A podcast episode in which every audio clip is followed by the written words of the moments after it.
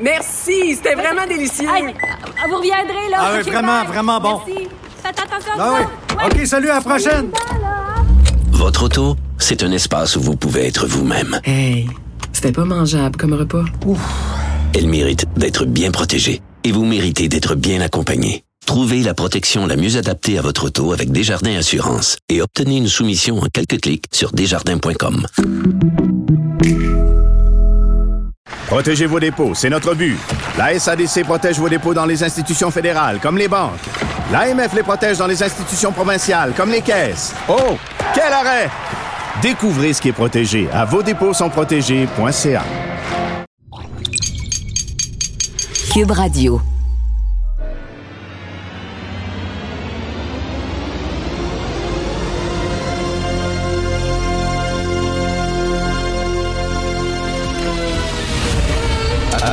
Attention, cette émission est laissée à la discrétion de l'auditeur. Les propos et les opinions peuvent choquer. Peuvent choquer. Oreilles sensibles s'abstenir. Richard Martineau. Martino. Un animateur pas comme les autres. Richard Martineau. Cube Radio. Alors, bon jeudi. Euh, Merci d'écouter Cube Radio. C'est la guignolée des médias. Soyez généreux. Vous savez, tout augmente, tout augmente. Alors, imaginez les gens qui ont de la difficulté à, à vivre, à joindre les deux bouts. C'est très difficile. Maintenant, c'est rendu que même des gens qui travaillent, un couple qui travaille, papa travaille, maman travaille, doivent quand même euh, avoir euh, euh, recours aux aides alimentaires pour arriver. Les temps sont durs, donc pensez-y. Je reviens sur ces lignes directrices concernant les mots offensants à Radio-Canada.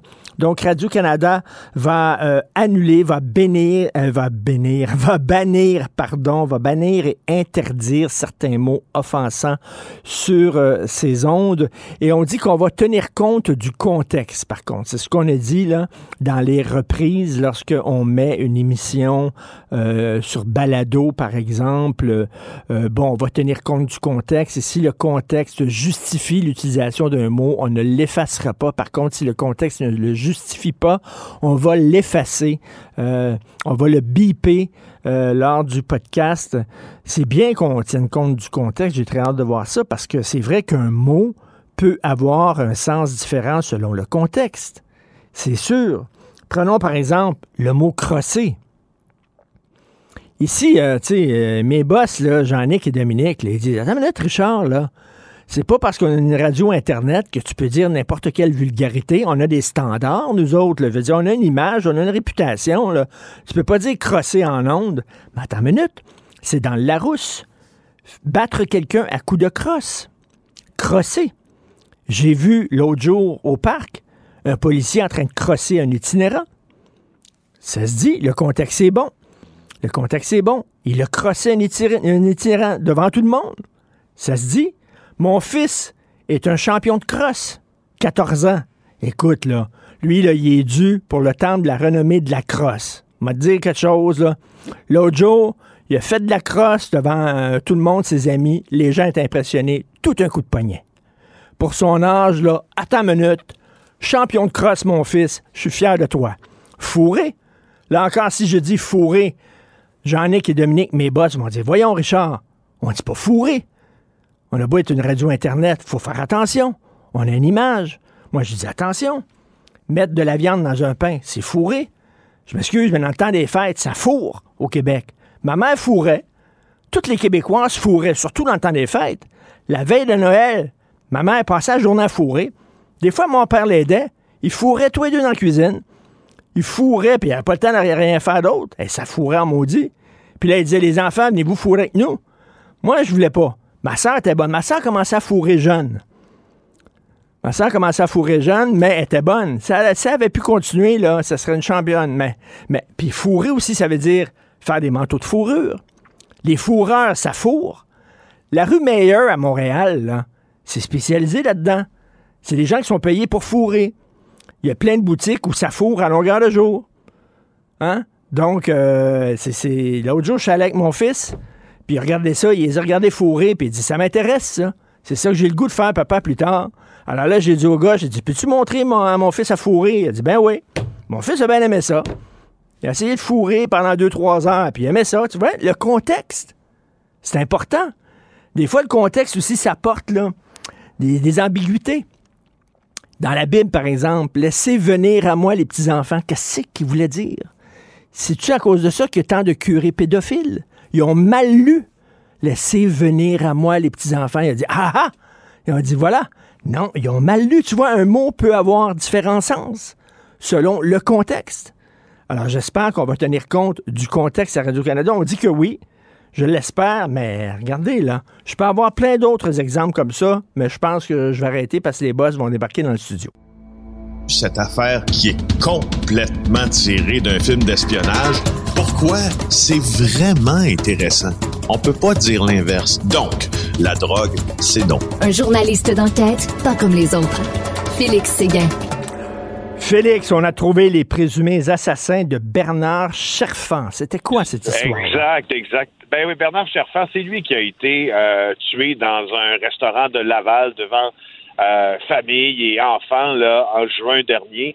Alors, on vient d'arrêter deux personnes. Je vais te les nommer. Tafari Benzabeth, 19 ans. Jalen Joel Campbell-Brown, 21 ans. Ils ont été arrêtés en Ontario et là, sont accusés du meurtre médicité de Bernard Cherfan. Je te parle de Bernard Cherfan parce que d'abord, euh, dans la saga donc des crimes commis sans aucune euh, et impunité, mais sans aucune sans, aucune foi ni loi en face euh, en face du public et au hasard un peu euh, comme ça des établissements licenciés ou des restaurants ou en pleine rue. Ça a fait beaucoup jaser. Tu te rappelles, il était assis à, ce restaurant-là, il était en train de manger. Et là, il y avait deux suspects qui étaient entrés en plein dans la salle à manger. Boum! une balle dans la tête. Euh, et tu sais que, cher fan, je t'en parle aussi parce que il y a une pègre que l'on néglige à Montréal, euh, c'est-à-dire qu'on n'en parle pas très, très souvent. C'est la pègre euh, libanaise, le crime organisé libanais qui est ultra, ultra mm. puissant. et tu vois, Sherfa, lui, donc, il était lié 100% au crime organisé libanais, mais il était aussi proche de l'ex-tueur à gage Frédéric Silva. C'était donc euh, à ce moment-là de l'année où les gens qui étaient proches du tueur à gage Silva se faisaient éliminer l'un après l'autre. Alors là, c'est bien qu'on ait bravo, bravo aux policiers qui, de Montréal qui ont réussi à arrêter euh, les, suspects de ce meurtre-là. Je crois euh, que l'un d'eux est aussi lié à une faction du crime organisé libanais. Pour ton information, la pègre libanaise à Montréal, elle travaille main dans la main, oui, avec les autres pègres, mais historiquement, beaucoup avec la mafia. Mais tu sais, il faut le dire, là, tu parles de pègre libanaise, parce qu'il y a des gens qui disent Ah, il faut arrêter là, de, d'accoler de, euh, des étiquettes ethniques ou ethno-culturelles à certains gangs de crimes organisés. Mais je suis désolé, mais euh, on va pas s'enfoncer la tête dans le sable. Ça existe, la mafia libanaise, ça existe, euh, la mafia russe et les Hells Angels, ben c'est souvent des Québécois tricotés serrés. Ça existe. Ben, je m'excuse, Richard, mais moi, à un moment donné, je, parlais d'une pègre israélienne euh, et je, m'étais fait sermonner euh, par plusieurs Israéliens en disant vous ostracisez ben encore euh, le judaïsme. Je disais, oh, oh, oh. D'abord, attention, on a parlé d'une pègre israélienne. Deux, dans le, crime, il faut nommer les choses parce que ce sont euh, des associations criminelles, parfois ethno-culturelles.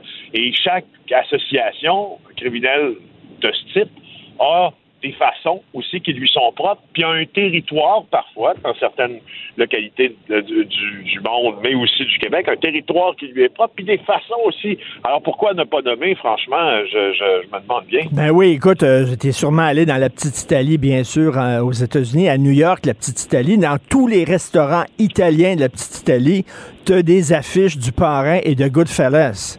Ils sont tout fiers de ça. Ah oui, non, je suis allé. D'ailleurs, c'est ben pas très bon manger dans la Non, non, c'est les pires. C'est les pires restos italiens. Là. Les pâtes sont molles, molles, molles. C'est vraiment, c'est des attrapes touristes. Mais bref, euh, ça existe. Euh, des gangs, euh, des gangs qui sont constitués sur des bases ethniques. Tu veux parler du maire de Ville-Mont-Royal, Félix? Je suis complètement soufflé par le maire de Ville-Mont-Royal, Peter Malouf, qui, euh, euh, dont, la ville a fait l'objet d'un article très fouillé par ma collègue Sarah Maud Lefebvre. En fait, tu te rappelles du reportage, c'était à mi-novembre dernier, il y a des employés qui décriaient un climat d'intimidation euh, au sein de la ville. Et là, je voulais juste faire une petite mention parce que journalistiquement, peut-être que le maire Balouf ne savait pas de choses. Mais les journalistes, pour s'assurer d'abord de l'exactitude de ce qu'on rapporte comme information, Oh, on l'a perdu. Est-ce qu'on a perdu Félix? On sait que Félix est en reportage en Italie. Le chanceux, il fait un reportage sur la mafia italienne, très hâte de voir ça, mais il est là-bas euh, et euh, je pense qu'on l'a peut-être perdu. Euh, on, va, on va le rappeler. Donc, il a fait quelques reportages sur la mafia italienne. Je suis allé à Corleone, moi. Euh, lorsque j'ai fait un petit voyage en Sicile et j'ai voulu voir le, petit village de Corleone. Vous savez, Vito Corleone, c'est le personnage du parrain. Et euh, il s'est nommé d'après cette ville-là, qui est une ville qui avait été gangrénée par la mafia. Et euh, on est allé à Corleone, ma blonde et moi, et on se croyait dans les années 40. Tu sais, là, les vieilles tout habillées en noir, là, sur des petits bancs dans une petite rue là, de Corleone. Et il y avait un musée aussi euh, sur la mafia, qui n'est pas un musée qui faisait l'apologie de la mafia, mais un musée qui montrait justement tout le mal que la mafia avait causé dans la région, avait causé en Sicile. Et tu avais des dossiers qui partaient du plancher jusqu'au plafond, euh, des dossiers qui avaient été euh, recueillis par des juges qui se battaient contre la mafia. Et le, musée, ben, tu faisais le tour du musée et tu étais guidé par un jeune du village, un jeune de la ville qui t'expliquait, parce qu'il y avait plein de photos euh, de meurtres, d'assassinats dans les rues, et qui t'expliquait, lui, comment la mafia avait salopé la vie de sa famille, de ses ancêtres, à quel point les citoyens euh, se, se, serraient les coudes contre la mafia. C'était fascinant. Donc, euh, toujours Félix qui est là-bas en Italie, maudit chanceux, tu dois bien manger quand même, Félix. Oui, euh, franchement, là, je dois dire que c'est euh, ça fait plusieurs fois hein, que je que viens ben oui. puis je peux pas je ne peux pas dire euh, écoute, à chaque fois, à chaque fois, c'est une expérience culinaire euh, différente. Et moi qui aime bouffer, mon Dieu, je suis aux anges. Alors, sur le maire Malouf, là, euh, alors, je te disais avant que la ligne coupe parce que je suis en transit dans Rome présentement, donc c'est difficile. Euh, la mère Malouf, ce qui sait pas, là, euh, tu vois, c'est même mon chauffeur de taxi qui reçoit un appel, en même temps qu'on se parle. Alors, Malouf, lui, là, là, écoute, il a dit les journaux, vous savez, ils peuvent dire n'importe quoi pour faire vendre des journaux. D'ailleurs, il n'accorde pas un journaux, il dit des journaux. Euh, et euh, il ne savait pas que ma collègue Sarah Fèvre l'avait enregistré parce qu'elle voulait s'assurer avec de l'exactitude bien précise de l'information. Alors là, aujourd'hui, il a fait une sortie contre les médias et il avait tout à fait tort. Et ce qu'on a fait, c'est une belle affaire qu'on a fait quand même dans le journal aujourd'hui. On a décidé euh, de mettre l'audio de sa conversation avec Sarah Maud Lefebvre. Alors, il pourra rectifier lui-même les faits qu'il essayait de nous passer comme ça en douce euh, en, écoutant ses audios. 11 euh, 000 pour un aller-retour Montréal-Londres pour la présidente de la BDC. je trouve qu'on a je trouve que c'est temps-ci, on a un sacré bon journal avec mes collègues d'argent je sais pas si tu as sursauté un peu, toi, quand tu as vu que euh, la BDC, donc cet organisme, la Banque de développement euh, du Canada, qui aide les PME, dans le contexte actuel, a payé 11 150 dollars Aïe aïe, aller-retour Montréal-Londres pour Isabelle Hudon, c'est la patronne euh, de, de la SHBC, de la BDC plutôt. Puis moi, je t'en parle de ça parce que euh, tu sais comment, et euh, je dis bravo à, nos collègues d'argent, particulièrement à Francis Alain, tu sais comment je trouve que notre devoir, là, notre premier devoir, c'est de surveiller nos élites. ben, tu sais, Isabelle Hudon, c'est fait partie de l'élite entrepreneuriale, puis de l'élite d'affaires du Canada euh, et, du Québec. Alors, on surveille ce qu'elle fait, on surveille ce que son organisation fait pour elle. Eux trouvent que toutes les règles ont été euh, respectées. La Fédération canadienne des contribuables, pas pantoute. Puis moi, je veux juste dire, là, quand, tu sais, je suis souvent parti pour le travail, euh, puis c'est pas en bateau qu'on se promène, c'est en avion. Puis je peux te dire une chose, si moi, je veux un meilleur siège dans l'avion, je le paie de ma poche. Comprends-tu? Si je veux quelque chose qui excède ce qu'on, tu sais, ce qui excède un peu le, le frais normal pour quelqu'un qui, qui voyage. On voyage pas en première classe là, quand on voyage pour Québécois. Puis les autres entre- entreprises non plus. Euh, je comprends que je m'appelle pas Isabelle Hudon, mais franchement, je, je pense que Non, non, mais attends une minute, c'est, c'est, c'est quel- clair, là, elle, volait quoi en fusée? 11 000 aller-retour Montréal-Londres. C'est- Non, non, c'est en classe affaires. c'est en classe affaires. Je sais pas si elle a une, une carte à. Je veux pas faire de publicité, là, Ben mais il n'y a pas beaucoup de programmes de fidélité pour les lignes aériennes canadiennes. Je sais Eh pas si elle a ben. des bons points bonnies, là, mais pour moi, elle va en faire beaucoup. Il n'y a rien de trop beau pour notre élite financière hein, et euh, pour euh, aussi notre gouverneur général, tiens, euh, qui avait dépensé aussi beaucoup d'argent lors d'un voyage au Moyen-Orient. Merci Félix, Exact. profites-en bien de l'Italie. On se reparle demain. Oui. Bye. Bye. Martineau, il n'y a pas le temps pour la controverse. Il a jamais coulé l'eau sous les ponts. C'est lui qui la verse. Vous écoutez Martineau. Cube, Cube Radio. Cube Radio. Cube Radio.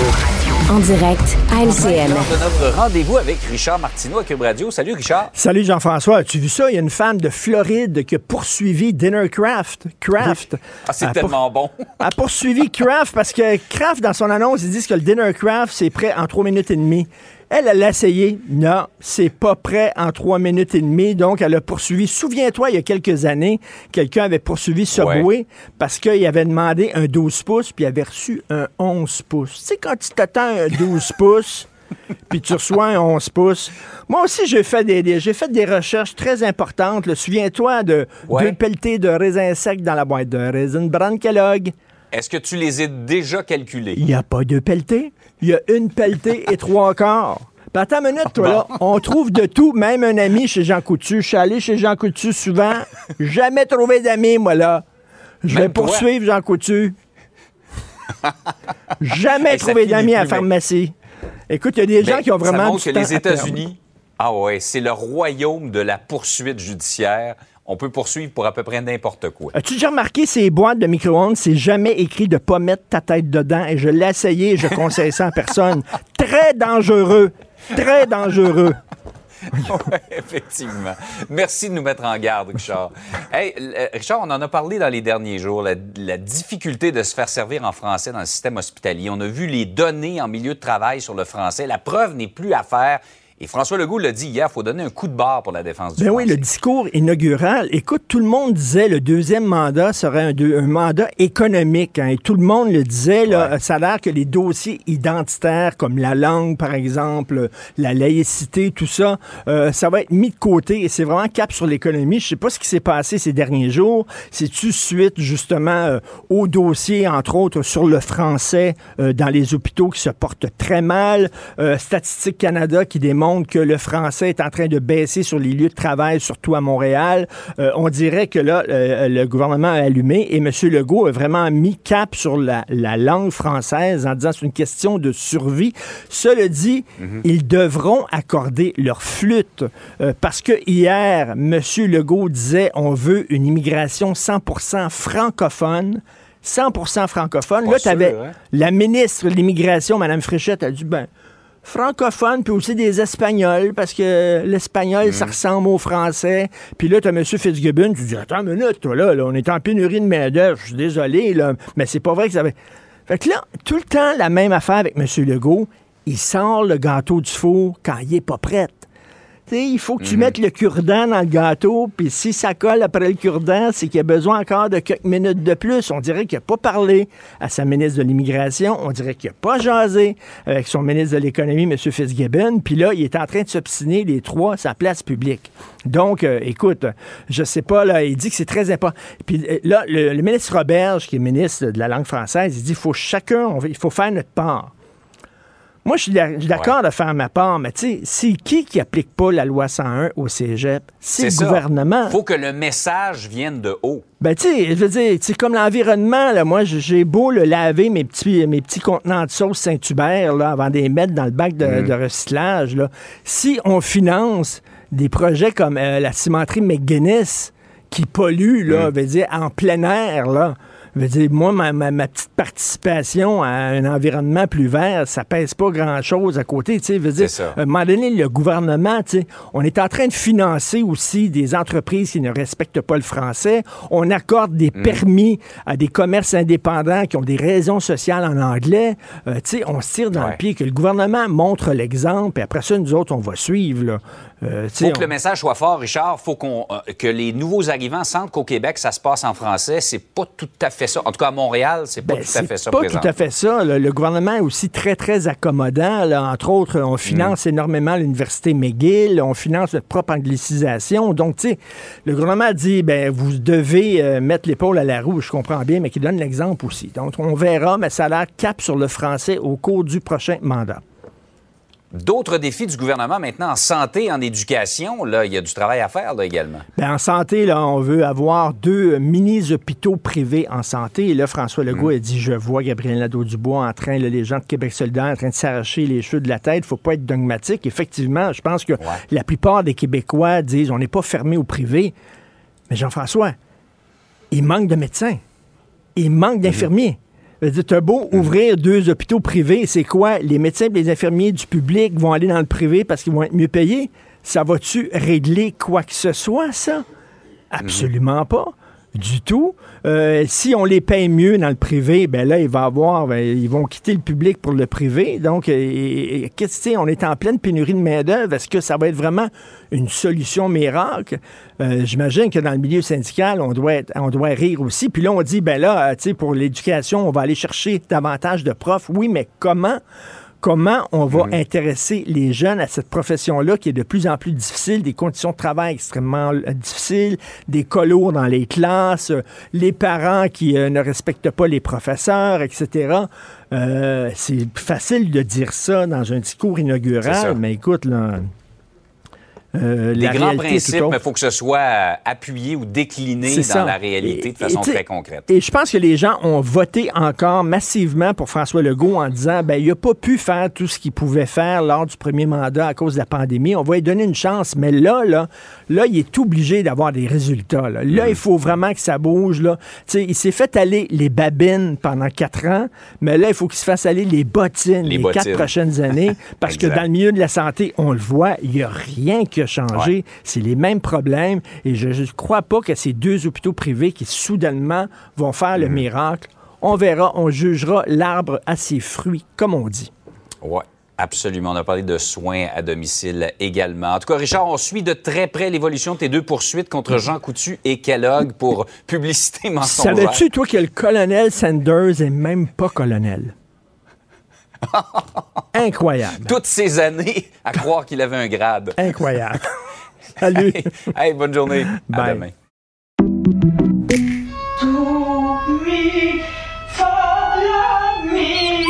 Votre maison, c'est un espace où vous pouvez être vous-même.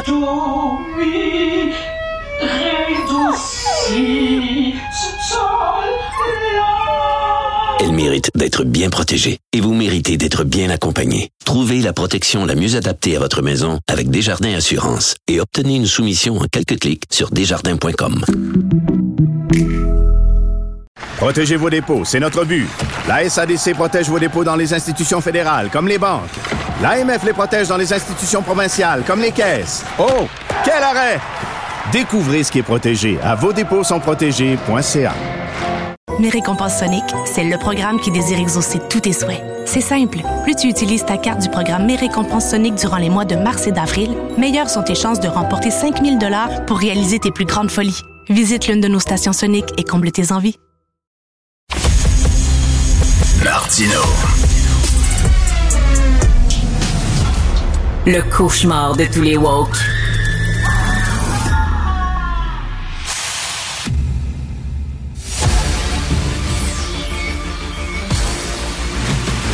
Jean-François Lisée. On va juste dire qu'on est d'accord. Thomas Mulcair. Je te donne 100 raison. La rencontre. C'est vraiment une gaffe majeure. Tu viens de changer de position. Ce qui est bon pour Pitou est bon pour Minou. La rencontre. Lisée. Mulcair. Alors, Jean-François, tout le monde disait le deuxième mandat de François Legault, ce sera un mandat économique. que Toutes les questions identitaires vont être mises de côté parce qu'il a l'impression d'avoir fait la job dans le premier mandat.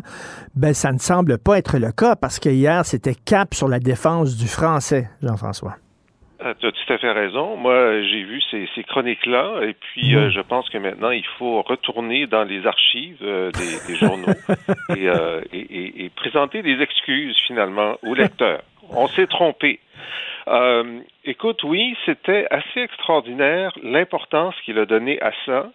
Et euh, il sait, en, en, avec des, des phrases très fortes, en disant que c'était une question existentielle, euh, et qu'il fallait avoir des résultats, freiner et renverser le déclin. Euh, et il a évidemment laissé Jean-François Roberge dire des choses très fortes aussi. Tous les voyants sont au rouge, a-t-il dit. On ne marche pas, on court vers le mur. Alors, une fois que tu as dit ça, tu es condamné à agir. Ben oui. Et tu es condamné à avoir des résultats. Un, un des nombreux euh, éléments de critique que le Parti québécois faisait sur 96, c'est qu'il n'y avait aucune mesure de succès ou d'échec. Et hier, c'était une des nouveautés du discours euh, d'ouverture. Le premier ministre a dit Nous voulons avoir un relevé annuel des progrès ou des, euh, ou des, ou des échecs, du recul ou de l'avancée de, euh, de notre action sur la question du français. On ne veut plus se fier sur euh, Statistique Canada qui nous donne des résultats seulement aux cinq ans. Alors, il est en train de dire qu'on devra le juger à la fin des quatre ans mmh. sur sa capacité à avoir agi euh, sur ce thème-là. Euh, et franchement, euh, moi, je, je, salue cette nouvelle lucidité. Je salue la force avec laquelle il a parlé de ça. Et maintenant, il faut livrer la marchandise, mais il s'est mis, il a mis la barre très haute. Tom. Quelle marchandise, en effet, parce que ce qu'on entend chez François Legault, c'est un joyeux mélange entre des statistiques basées sur la langue parlée à domicile et son affirmation que cela équivaut à moins de 50 de, et je le cite, de francophones à Montréal. Alors, ça dépend un peu de sa définition, bien entendu, mais Legault est en train de créer des conditions parfaites pour que tous les gens qui sont ici depuis la Charte de la langue française se disent, ça vaut pas la peine. Nos enfants sont allés à l'école française, ils sont parfaitement intégrés. Nous, on a appris le français, on travaille en français, puis lui est en train de nous dire qu'il veut checker sur quelle chaîne on regarde la, notre télé chez nous. Et c'est ça qu'il s'agit. Et les experts s'entendent pour dire une chose. Et ça, c'est constant chez les experts. 90 9-0. 90% des gens qui vivent dans la grande région de Montréal sont capables de soutenir une conversation en langue française. Alors, le 48% ça, c'est ce qu'on appelle en anglais du cherry picking. C'est-à-dire qu'il s'en va chercher un élément sans définir dans un ensemble statistique pour essayer de prouver ce qu'il a décidé d'avancer. Tu sais comment on appelle ça quand quelqu'un juge d'avance? On appelle ça avoir des préjugés. Et Legault en a beaucoup. Mais là, on reprend la discussion d'hier, parce que c'est ce que tu disais, Tom, qu'il s'intéresse à la langue parlée à la maison. Jean-François disait c'est absolument faux. Euh, il s'y intéresse pas. Donc... C'est mot, mot à mot ce qu'il dit. C'est oui, ce qu'il a dit. C'est ce qu'il a dit. C'est ce qu'il a dit. Jean-François. Euh, au, au oui. sommet de la francophonie, et c'est ce qu'il a répété cette semaine. Et c'est ce qu'il a répété à la Gazette. Il a donné une entrevue à la Gazette. Il est extrêmement euh, cohérent là-dessus. Et il a raison de l'être. Je ne sais pas s'il est cohérent, mais il est constant. Il est constant. mais, mais, mais Jean-François, tu n'as pas remarqué qu'il a dit Je veux une immigration 100% francophone cette semaine. La ministre de l'Immigration a dit ben, peut-être qu'on pourrait aussi accepter les Espagnols parce que l'espagnol, ça ressemble au français. Et là, il y a M. Franco-Trop. Franco-Trop. Et là, il y a voilà. M. Fitzgibbon qui dit Wow, wow, wow, attends une minute, la pénurie de main-d'œuvre. Là, on dirait qu'il n'a pas jasé avec tout son monde avant d'annoncer ça, Tom. Et, ah, c'est exact. J'ai eu exactement la même ben impression. Oui. Puis, puis Christine Fréchette, c'est, c'est pas un deux de pique, hein? c'est quelqu'un de super solide. Et là, elle était rendue à parler avec ses mains. Ben, on pourrait peut-être parler de pays francotropes parce ben qu'elle oui. dit que ce serait des affinités avec à un moment donné, là, la question est de savoir est-ce que le Québec est un endroit où on peut vivre en français, travailler en français, avoir des services en français, la vie normale se conduit en français, mais qu'on sacre patience dans la vie intime des gens mais, chez mais, eux. mais Tom, c'est surtout que euh, c'est souvent le cas avec François Legault. Il sort le gâteau du four alors qu'il n'est pas vraiment prêt. On dirait, euh, Jean-François, il n'a pas parlé, on dirait, à sa ministre de l'Immigration. Il n'a pas parlé à M. Fitzgibbon. Il a annoncé ça 100% francophone. Et là, ils sont en train de s'obstiner sur la place publique. Jean-François. OK. Alors, euh, sur la question fondamentale, et de savoir si euh, il est le critère qu'ils utilisent, de savoir quelle est la proportion de gens à Montréal ou au Québec qui ont le français comme langue principale à la maison, c'est le critère qui est utilisé par les démographes depuis 25 ans. Oui, oui, personne con- personne que conteste ça, Jean-François. Non, je vais, je vais finir ma Oui. réponse. OK?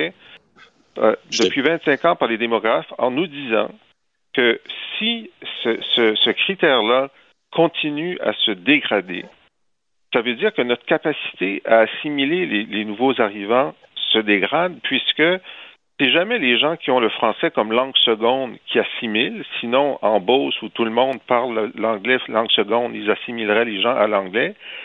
C'est les gens qui vivent en français et qui intègrent les autres, qui finalement finissent par vivre en français, qui perpétuent la langue française. Et ce critère-là, personne ne dit qu'on va regarder ce que les gens font à la maison, mais... Au contraire. Ben, Au non, contraire. non. Ça Ah non, non, non, non, on- t'as on- pas écouté le même François Legault que moi. je vais, je vais finir ma phrase, OK? Moi, euh, Ben, ben, elle, elle est longue en maudit, j'ai hâte d'avoir mon tour. Non, Écoute, alors, ça veut dire que l'environnement linguistique génère-t-il le fait qu'on reste une majorité de gens qui vivent en français de génération à génération ou il ne génère pas ça? S'il ne génère pas ça, on est dans le trouble. C'est ça qu'il dit. Et il a raison de le dire. Tom. C'est un préjugé constant chez François Legault. Pour lui, l'enfer, c'est les autres. Lui, il est un comptable. On lui donne un chiffre et il s'accroche comme un morpion à ce chiffre-là. Il regarde pas l'ensemble, puis il a du monde autour de lui qui sont très contents qu'il fasse ça, parce que ça lui donne quand même un paravent vis-à-vis la reprise possible et toujours pour eux autres inquiétante du Parti québécois. Lui, il doit montrer son stock en matière de défense du français. Mais quand on lit ce qu'il dit, 100 des migrants francophones, quel francophone? C'est-à-dire, est-ce que quelqu'un qui est arrivé ici de Chili aux années 70, qui parle parfaitement français, qui travaille en français et qui, oui, avec ses enfants, continue de préférer l'espagnol à la maison, est-ce que c'est un francophone? Pas pour le go. Il y, a, il y a deux définitions. On va s'amuser à, à le dire. Si tu regardes dans le Robert, le francophone, c'est la personne, c'est le nom. Si tu regardes dans la Larousse, le francophone, c'est qui parle français. Donc, Legault est un Robert. Moi, je suis un Larousse. Ben, je vais te poser une question, Tom. Je vais te poser une question. Moi, j'ai vécu à Washington pendant cinq ans. Oui. Toute la journée, je parlais l'anglais. Je Oui. parlais assez bien l'anglais. Euh, et, mais à la maison, avec ma femme, je parlais français. Est-ce que j'étais Oui. un anglophone? Selon la définition de quelqu'un qui parle anglais, évidemment que tu étais. Et si quelqu'un à Washington était en train de se demander qui, ben oui, mais toi, tu es en train de tomber dans les ornières d'un débat passéiste des années 70. Tom, tu Tom, Tom, pas. Non, Tom, je, moi, euh, je, je- je parle comme les démographes qui Non, disent que non, tu parles absolument pas comme les démographes. Tu Ben, parles comme les gens qui ont fait euh, cette chicane ici depuis les années 70. Non, non, si je peux, si je peux me permettre, moi, je dirais que Jean-François est un francophone bilingue, mais pas ça, un anglophone. bilingue. Je suis pas un anglophone si, si, si je passe ma journée à parler anglais au travail et que de retour à la maison, je parle français. Maintenant, j'ai le droit de parler français puis d'avoir l'anglais comme langue seconde. Pas pour répondre selon le go. question- Tu comptes pas. Tu comptes pas selon le go. Si tu parles une autre langue que le français à la maison, tu es un problème existentiel. C'est une crise qu'il nous dit, la langue que les gens parlent à la maison. Tandis que les experts, et je ne cite que Mme Moreau, qui a fait du travail là-dessus ici, elle est en train de dire, vous savez quoi? Les enfants qui parlent une deuxième langue à la maison, ce sont ceux qui intègrent le mieux le français parce qu'ils ont plusieurs Mais- mais référents je- je- pour la construction linguistique. Je veux ramener la discussion à ce que je disais. Jean-François reste que euh, sa ministre de l'Immigration ne semblait pas d'accord en disant qu'on devrait inclure euh, les, hispan- les hispanophobes là-dedans, les hispanophones là-dedans, et aussi euh, Fitzgibbon ne semblait pas d'accord oui, avec... euh. Alors, alors, il y a deux choses. Euh, Lorsqu'il parle d'une immigration 100% francophone, ce que le Parti québécois, sous ma direction, a réclamé il y a déjà euh, 7 ou 8 ans, euh, il parle du fait que 100% des immigrants connaissent le français, langue première ou seconde, au point d'entrée. C'est ça qu'ils veulent dire. Maintenant, Fitzgibbon, lui, dit, ben, on devrait faire une exception pour ceux qui parlent anglais. Alors, effectivement, ça va faire, ça va faire une belle discussion au Conseil des ministres. Là, ils ont pu ajuster dans le discours en disant qu'ils veulent tendre vers 100% d'ici 2026. Je tiens à vous dire cependant qu'au Royaume-Uni, ils tendent pas vers l'obligation de connaître l'anglais au point d'entrée. C'est une absolue nécessité depuis une dizaine d'années que tu sois immigrant temporaire ou permanent, réunification familiale ou euh, étudiant, tu dois prouver que tu connais l'anglais au point d'entrée et eux, ils considèrent que même si l'anglais n'est pas une langue en déclin, il faut faire ça pour s'assurer de l'intégration des gens qui entrent. Alors, on Mais est c'est deux choses complètement différentes. On est en train de parler du critère énoncé par Legault. Legault dit, tu parles une langue autre que le français à la maison, même si tes études étaient en français, même si tu es parfaitement capable de tout faire en français et tu le fais dans ton boulot, dans ta vie quotidienne, mais tu parles une autre langue à la maison, tu fais partie d'une catastrophe. OK, mais, mais messieurs, je, veux parler d'une autre chose, la santé. Oh, non. Jean-François, Jean-François, il a la dit... santé, on veut parler de la langue. Non, ben là, on tourne en rond. Là. Alors, la santé, il a dit on aura deux mini-hôpitaux privés. Euh, Est-ce que ça va régler le problème principal qui est la pénurie de main-d'œuvre? On manque de médecins, on manque d'infirmiers. Ajoute deux hôpitaux privés, ça ne réglera pas vraiment ce problème-là, Jean-François. Ben, ça, cette lubie de penser que si on ajoute euh, des services où ça va coûter 12% de plus parce que ça prend 12% de profit pour que, le, pour que le privé soit là, ça va régler le problème, c'est une lubie, OK? C'est une lubie. Pourquoi est-ce que la majorité des Québécois disent qu'il faut essayer ça? C'est parce qu'ils sont tellement découragés du système qu'ils sont prêts à essayer n'importe quoi. Mais ce n'est pas une solution. Ben écoute, Richard, moi je vais te donner le prix Nobel de la paix parce que tu as réussi à trouver un sujet sur lequel Jean-François Lisée et Tom Mulcair s'entendent à merveille parce que j'endosse chaque mot que l'ami Jean-François vient de dire. OK, donc, c'est pas. Et là, on dit euh, l'éducation, c'est très important. Et là, François Legault dit Je sais pas comment on va faire, mais il faut avoir davantage de profs. Oui, bon, OK, tout le monde partage ce diagnostic-là, mais il n'est pas arrivé vraiment avec de solutions, Tom. Là. Ben non, ça, ça, ça, c'est la manière de faire un discours d'ouverture comme ça, c'est d'annoncer des grandes intentions. Alors oui, François Legault a déjà été ministre de l'Éducation et à son grand honneur, même si c'était en période de restriction budgétaire et de déficit zéro et j'en passe, Legault s'est battu puis a obtenu, je me souviens à l'époque, c'était une somme inc- incroyable, 100 millions pour garder la qualité dans les universités. Donc Legault y croit. C'est pas du BS, mais on a un gros problème de formation. On a encore des centaines, voire des milliers de personnes non qualifiées qui enseignent nos enfants euh, dans les écoles publiques et on continue d'avoir un système à deux vitesses là aussi parce qu'on veut créer un système de deux vitesses dans la santé avec les hôpitaux privés, mais on a déjà un système à deux vitesses où le travailleur à Saint-Jérôme une partie de ses taxes va pour payer l'école privée secondaire à côté, tandis que son enfant est dans le système public qui est en train de s'étioler parce qu'il doit subventionner à hauteur de 60% des vrais coûts dans les écoles privées. Moi, j'ai rien contre les écoles privées. Je, je m'empresse de le dire. Mais une école privée, crois-le ou non, ça doit être une école privée. Tu ne recevras pas 60% de l'argent de l'État. Jean-François. Ben, effectivement, euh, et sur ce que, ce que dit Tom, euh, euh, Legault, à l'époque, avait mis sa démission sur la table parce qu'il s'était engagé lors d'un sommet de la jeunesse à augmenter les budgets. Puis là, Bernard Landry, il dit, tu n'auras pas ton argent. Bernard était ministre des Finances. Exact.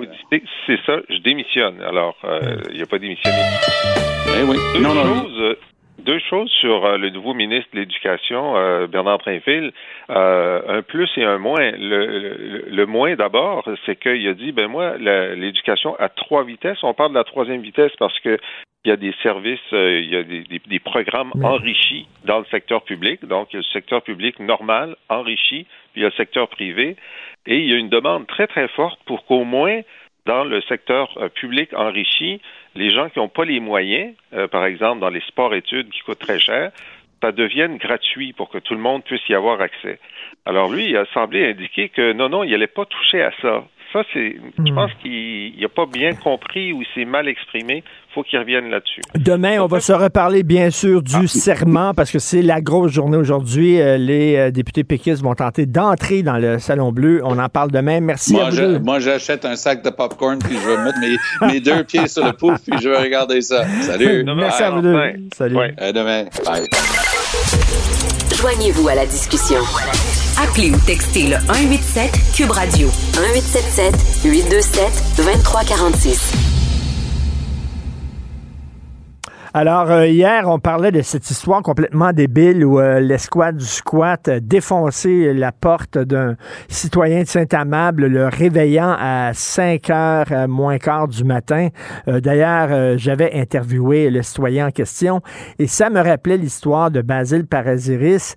Mais en fait, si je me souvenais de l'histoire de Basile Parasiris, je l'avoue bien humblement que je l'avais oublié, mais si je m'en souvenais, c'est parce que récemment, j'ai vu l'excellente pièce Verdict de Yves Thériault, Nathalie Roy. Ils ont repris les, plus grandes plaidoiries de l'histoire du Québec, les plaidoiries les plus importantes. Et justement, à la fin de la pièce, on nous rappelait l'histoire de Basile Parasiris. Donc, on entendait la plaidoirie euh, de l'avocat euh, de la défense et l'avocat de la couronne. Et on devait, euh, nous, les spectateurs dans la salle, voter. Est-ce que Basile Parasiris, qui avait tué un policier, hein, les policiers étaient, étaient débarqués chez lui aux petites heures du matin, il pensait que c'était des bandits, il a tiré, il a tué un policier, était-il coupable ou non coupable?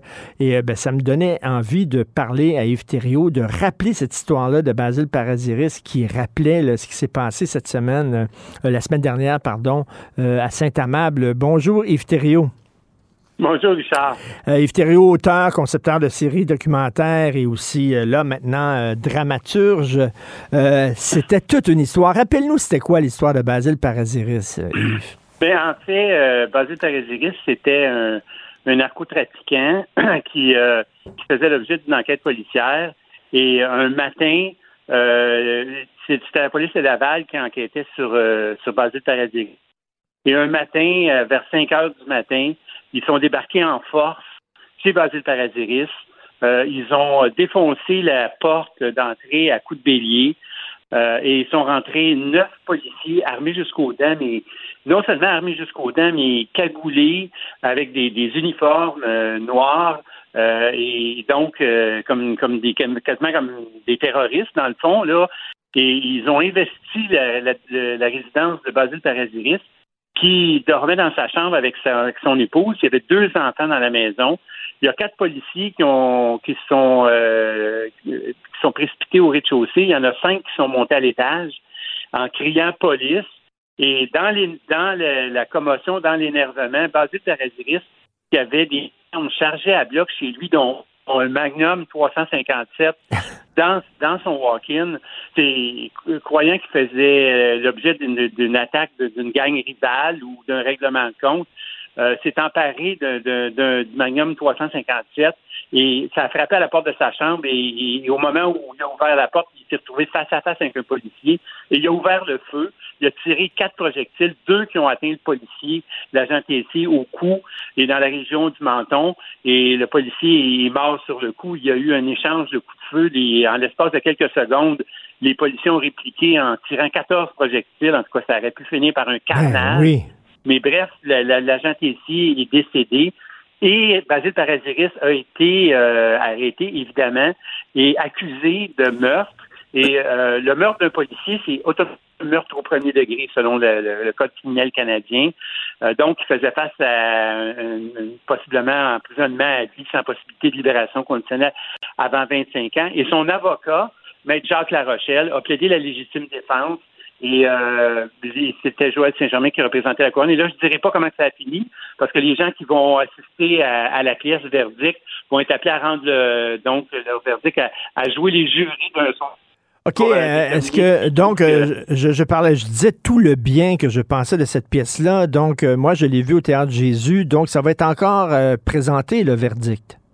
Oui, on a d'autres représentations qui s'en viennent au Jésus en novembre. puis la, la, pièce tournée présentement cette semaine, mardi, on est au Québec.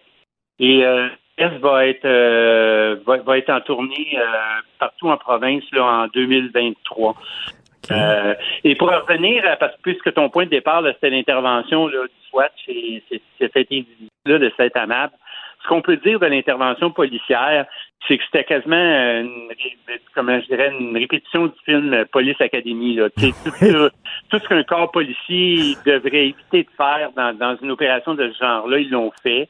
Euh, c'est un événement évidemment tragique.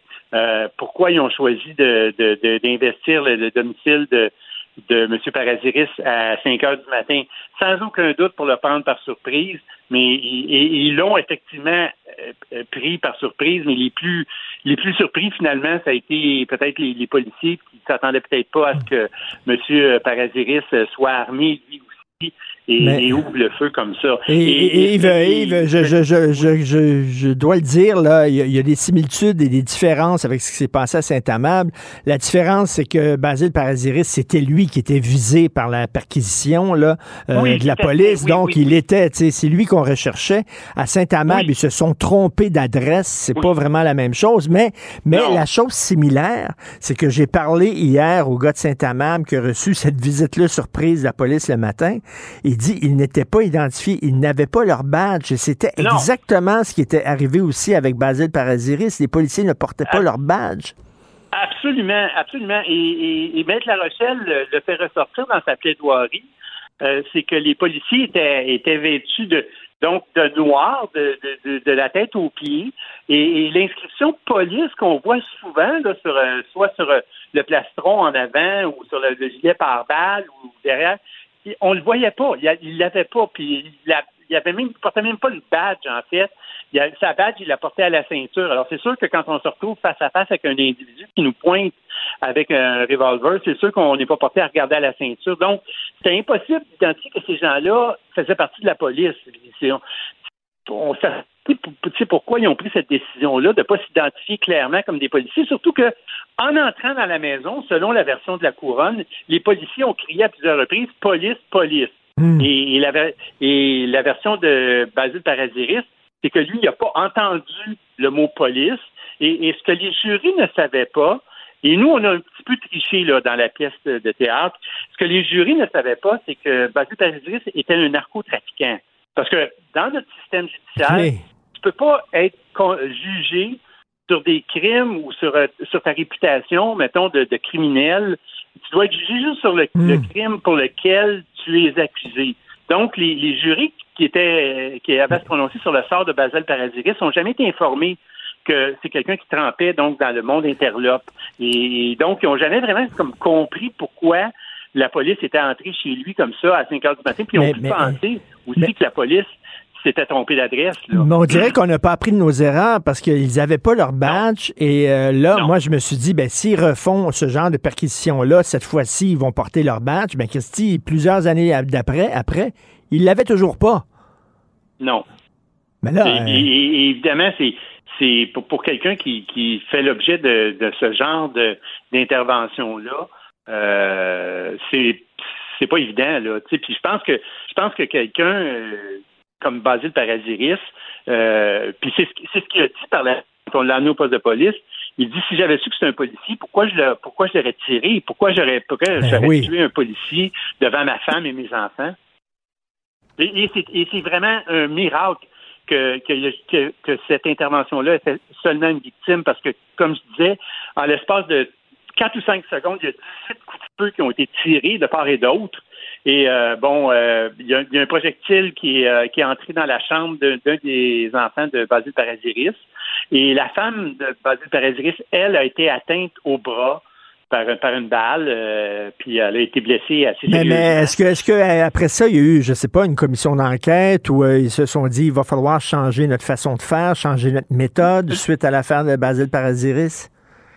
Ben, je pense pas qu'il y a eu une commission d'enquête, mais je sais pour un, pour, un, pour un fait que la police de Laval a changé ses, ses méthodes d'intervention. Là, ça, ça, je me rappelle qu'il y a eu euh, il y a eu un, dé- un débat, là, évidemment, ça, ça a beaucoup alimenté euh, la, la- je dirais euh, la controverse. Oui. Ils ont été sévèrement critiqués pour leur façon d'intervenir sur Basile Paradiris. Et je sais qu'ils ont ils ont changé des choses par la suite. Puis il n'y a pas eu d'autres bavures similaires, en tout cas pas de la part de la police de Laval. En tout cas, moi, euh, suite à la pièce de théâtre, c'est vous demandez, là, on entend les deux côtés, puis après ça, vous demandez aux gens de voter dans la salle. Moi, j'avais voté pour le dire non coupable.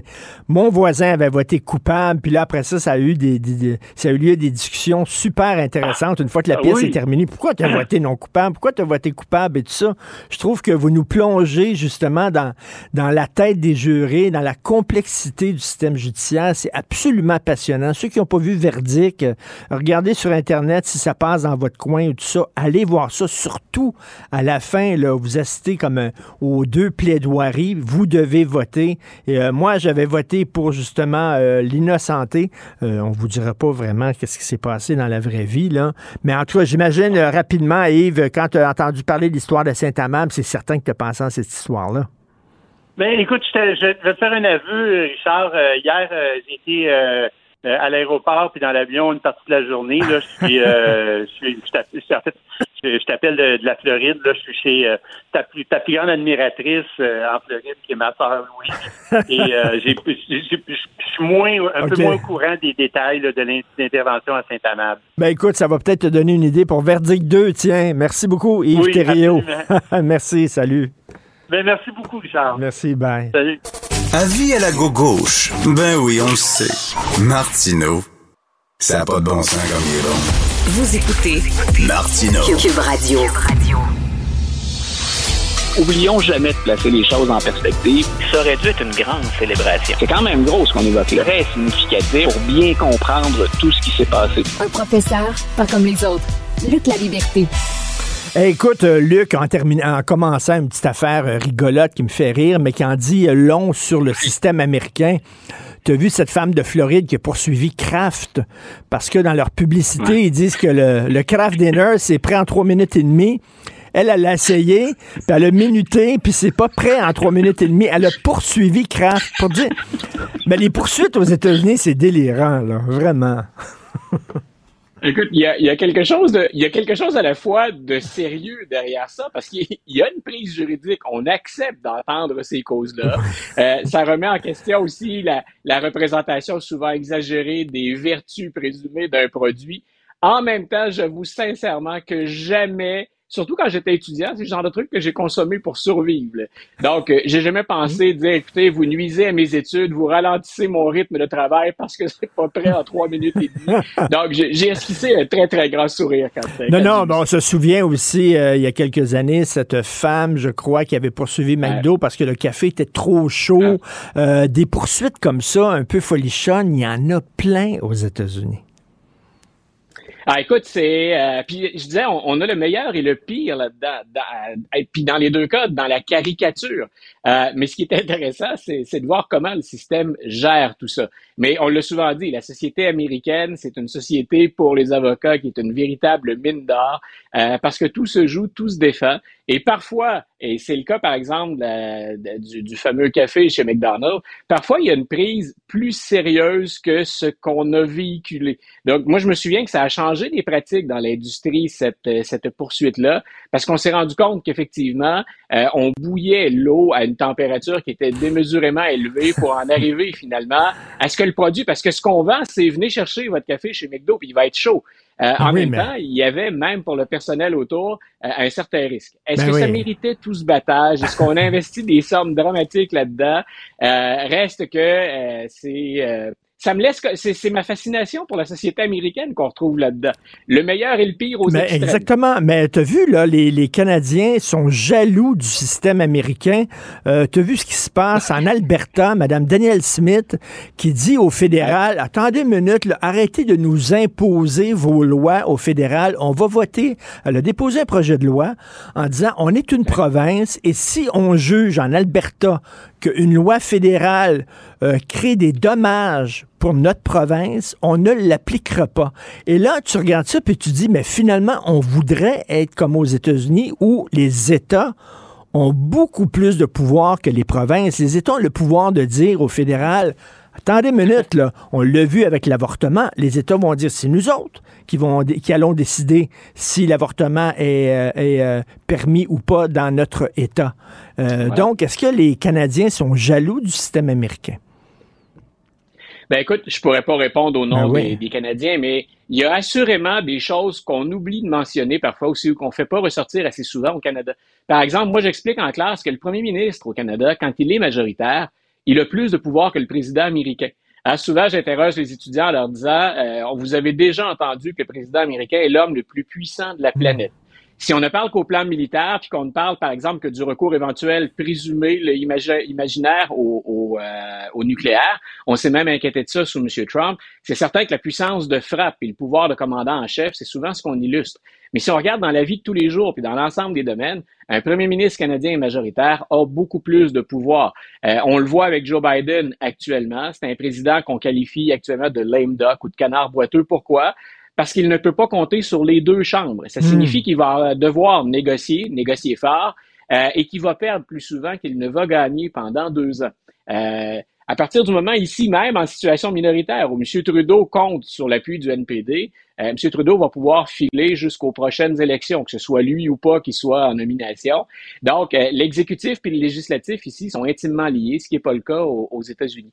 Euh, tu me fais passer à dire est-ce qu'on est jaloux du système américain? J'ai écrit un article Mais... hier sur sur le fait qu'aux États-Unis, par exemple, euh, il y a une dérive vers l'extrême droite qui m'inquiète, puis que euh, au, sur le plan international, il y a un institut indépendant qui vient de dire la démocratie est en perte de vitesse aux États-Unis. Euh, on devrait les surveiller. Donc, j'écris sur les États-Unis. La réaction de la majorité des lecteurs qui sont venus commenter dans le bas de l'article, c'est on devrait faire comme les États-Unis. Et j'avoue que ça m'a étonné parce que je parlais pas de répartition des pouvoirs, je parlais surtout de ben, regardez quelle menace il y a sur le système démocratique.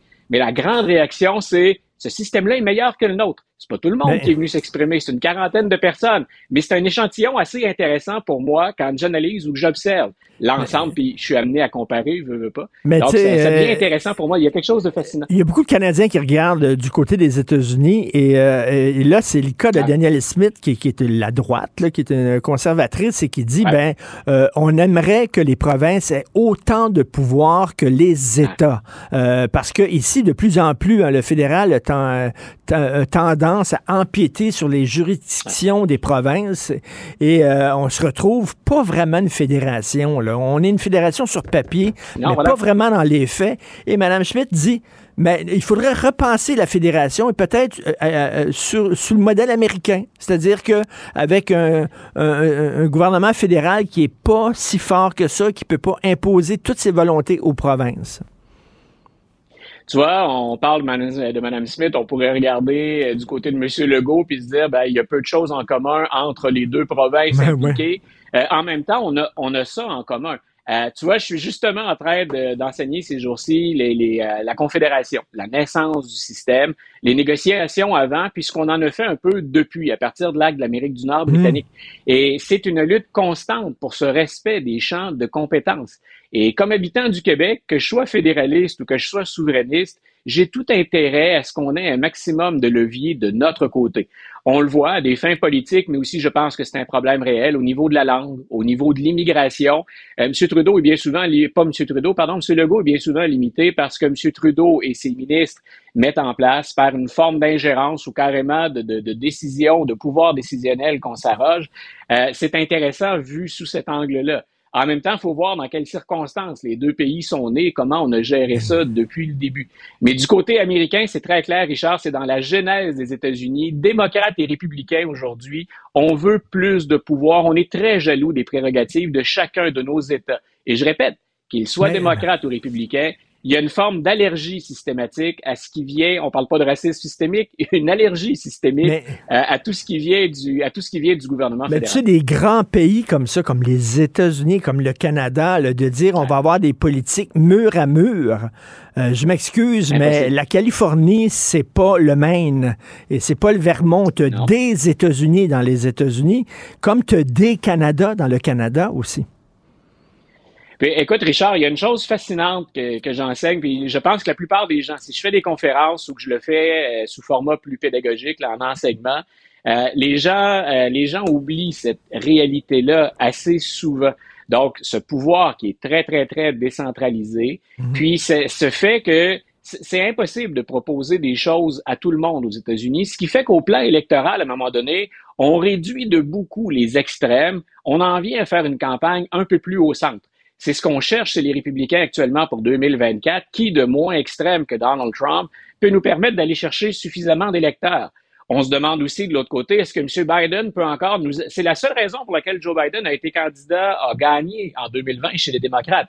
C'est celui qui faisait le moins peur au plus de gens. Quand on regarde aux élections, ben, on sait qu'il y a des États qui sont positionnés ou campés dans les extrêmes. On les voit pas voter autrement que démocrates ou républicains, mais il y a un certain nombre d'États qu'on appelle des swing states où là, il y a une part de l'électorat qu'on a peur de se mettre à dos. Quel est le candidat qui fait le moins peur? C'est pour ça que chez les démocrates, d'un côté, ce qu'on essaie de tasser ou ce qu'on essaie de calmer, c'est ceux qu'on appelle les woke ou ces progressistes plus doctrinaires, et que de l'autre côté, chez les républicains, on essaie de s'éloigner maintenant de Donald Trump. On ne sait pas trop comment le faire, à quel rythme et avec qui le faire, euh, mais c'est ce qu'on s'emploie à faire quand on regarde maintenant le portrait pour 2024. Mais tu vois, tout ça vient justement de cette décentralisation des, des pouvoirs. Impossible de plaire à tout le monde aux États-Unis. Ça n'a jamais été le cas. C'est tous les États-Unis, sauf des États unis. Ça n'a jamais été le cas. Mais comme Puis, tu dis- dernière chose là-dessus, Oui. Richard, je te laisse, je te laisse me relancer après. Euh, écoute, on se dit parfois le système américain plante, il fonctionne pas. Quand on s'entend pas, par exemple, entre le président puis le pouvoir législatif, on dit le système plante. Le système est prévu pour ça. Hmm. Les États-Unis, c'est un vaste compromis. Puis on se dit, si vous Hmm. n'arrivez pas à un compromis, on a planté, excusez l'expression, un bug. Il y a une défaillance prévue du système. Euh, ça ne marchera pas si vous ne vous entendez pas. Donc, en fait, le système américain, puis je vulgarise rapidement, il fonctionne quand il plante. Il est prévu pour ça. Mais comme on est dans une période où il y a moins d'espace de négociation, puis moins de moments où on s'assoit vraiment pour négocier, le système plante plus souvent. C'est la sagesse des pères fondateurs. Je veux t'entendre sur le fondateur des Oath Keepers, ces gens-là qui ont, Ah. entre autres, pris d'assaut euh, le Capitole, coupable d'actes de sédition. Dans ma tête, là, un des pires crimes que tu peux commettre pour ton pays, c'est c'est sédition. Est-ce que c'est l'équivalent de haute trahison, ça? C'est ça, là? C'est ce qu'avaient en tête, tu viens d'évoquer les pères fondateurs, c'est ce qu'on avait en tête à la naissance du pays. À partir du deuxième président américain, M. Adams, euh, on met en place une loi sur la sédition. Euh, ce qui m'étonne, c'est qu'en 2022, on puisse documenter, parce que c'est probablement la cause la plus difficile à démontrer ou la preuve la plus difficile à démontrer, la sédition. Euh, on craint, par exemple, pour M. Trump actuellement, là, que ça se rende jusqu'à lui, qu'on l'accuse. Euh, Merrick Garland, c'est tout sauf quelqu'un de bête. Il est expérimenté, puis particulièrement sage. Euh, avant d'attaquer Donald Trump, il va revoir ce qui émane du jugement qu'on a rendu hier. C'est effectivement le crime le plus grave qu'on puisse commettre, euh, et c'est euh, un crime pour lequel euh, habituellement, ben, si on est coupable de sédition, c'est qu'on a tenté d'en entraîner d'autres. On a été en contact avec d'autres. Euh, c'est ce que j'évoquais hier dans mon texte. Et vous avez beau critiquer les woke et Joe Biden, je peux vous rejoindre. Euh, la sédition, c'est quand même ce qu'il y a de plus grave aux Ben États-Unis. oui. Cette fois-là, elle vient des suprémacistes blancs, puis elle vient de l'extrême droite. On m'accusera de partisanerie tant qu'on voudra. Ce sont des faits, puis c'est la loi. Euh, donc, c'est int- c'est intéressant d'analyser ça. Puis moi, c'est la suite que je veux voir. D'abord, j'étais content qu'on les reconnaisse coupables de ça, parce que c'est pas banal le 6 janvier 2021. C'est plus qu'un groupe d'excités. Euh, il y a eu là-dedans des préparatifs. À quel point des préparatifs, puis avec qui on était en contact, ben ça, c'est ce qu'on n'a pas comme information. Oui, vas-y, Richard. Non, non, mais acte de sédition, là, je sais pas, moi, est-ce que c'est la peine de mort? Parce qu'on se souvient des, des Rosenberg, euh, euh, ils sont passés à la chaise électrique pour euh, espionnage pour le compte des Russes. Euh, euh, c'est Ouais. quoi exactement? Ça va être la sentence, là, parce que, tu sais, acte de sédition, euh, c'est la, la campagne la plus, la campagne la plus, euh, pas la campagne, pardon, mais la sentence la plus sévère de mémoire qui attend euh, ce, fondateur et un autre membre du groupe. Là, on en parle moins, mais ils, ils sont deux. Ils sont trois d'ailleurs à avoir reconnu. Un le fait avant que la cause se rende devant les tribunaux. Donc, ça peut aller jusqu'à 20 ans de prison. Donc, euh, et c'est là où je disais, il y a quand même, s'il y a une bonne nouvelle pour M. Trump, c'est qu'on n'a pas établi hier la preuve selon laquelle ce complot-là s'est fait à long terme. Mhm. Ça ressemble plus à une sédition, mais fruit d'un geste impulsif, grosso modo. Donc, pour M. Trump, c'est à la fois une bonne et une mauvaise nouvelle. On souffle le chaud et le froid avec ce verdict-là. Et c'est la raison pour laquelle je disais le procureur général aux États-Unis, M. Garland, euh, est-ce qu'il est prêt à aller euh, tenter de prouver la sédition de Donald Trump?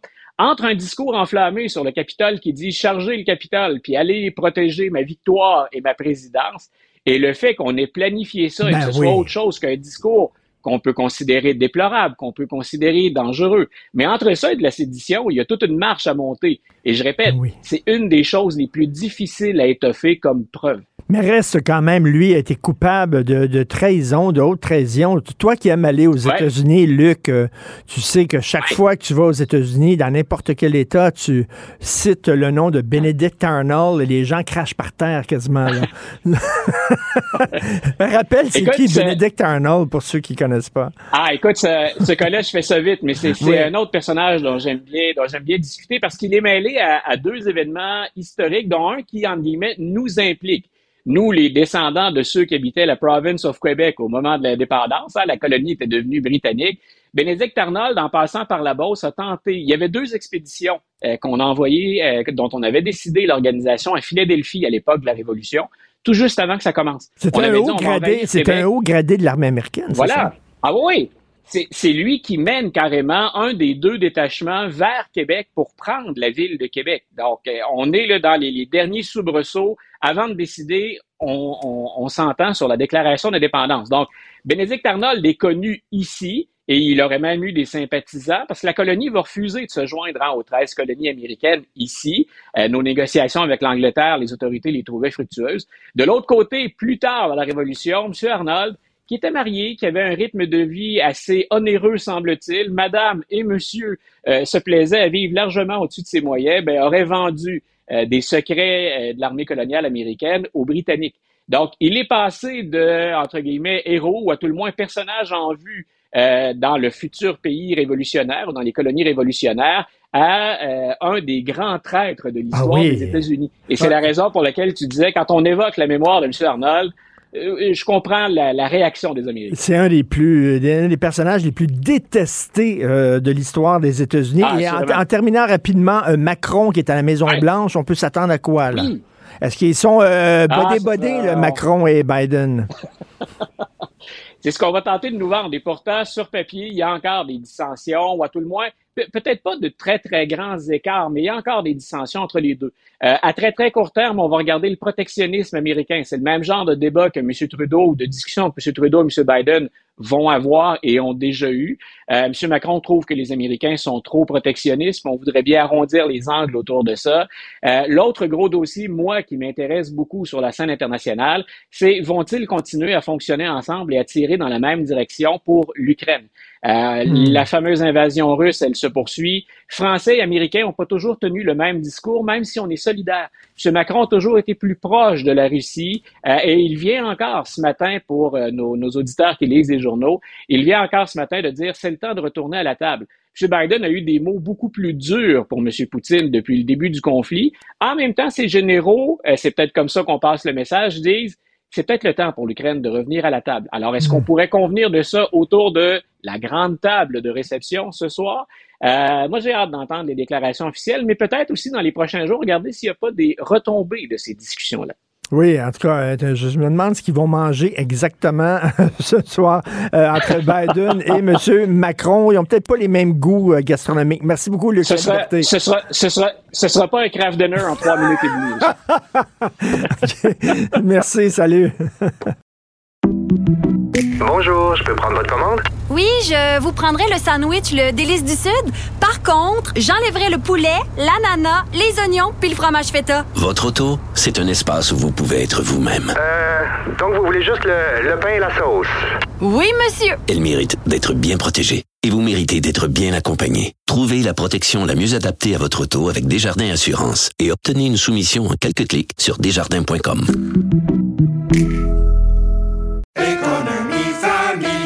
Ici Ricardo. Et Émilie, marchand d'IGA. On a envie de vous inspirer à bien manger. À moins de 5 la portion. Suffit de repérer les produits valeurs sûres et de les cuisiner avec une de nos recettes. Les valeurs sûres, c'est bien pensé, hein? Bien sûr! Détails sur IGA.net. Martino. L'opinion populaire. Te rappellerai que 1,3 milliard, 44 milliards de dollars. C'est beaucoup, beaucoup d'argent. À partir de cet événement-là, il y a eu un point de bascule. Un directeur de la section argent, pas comme les autres. Yves Daou.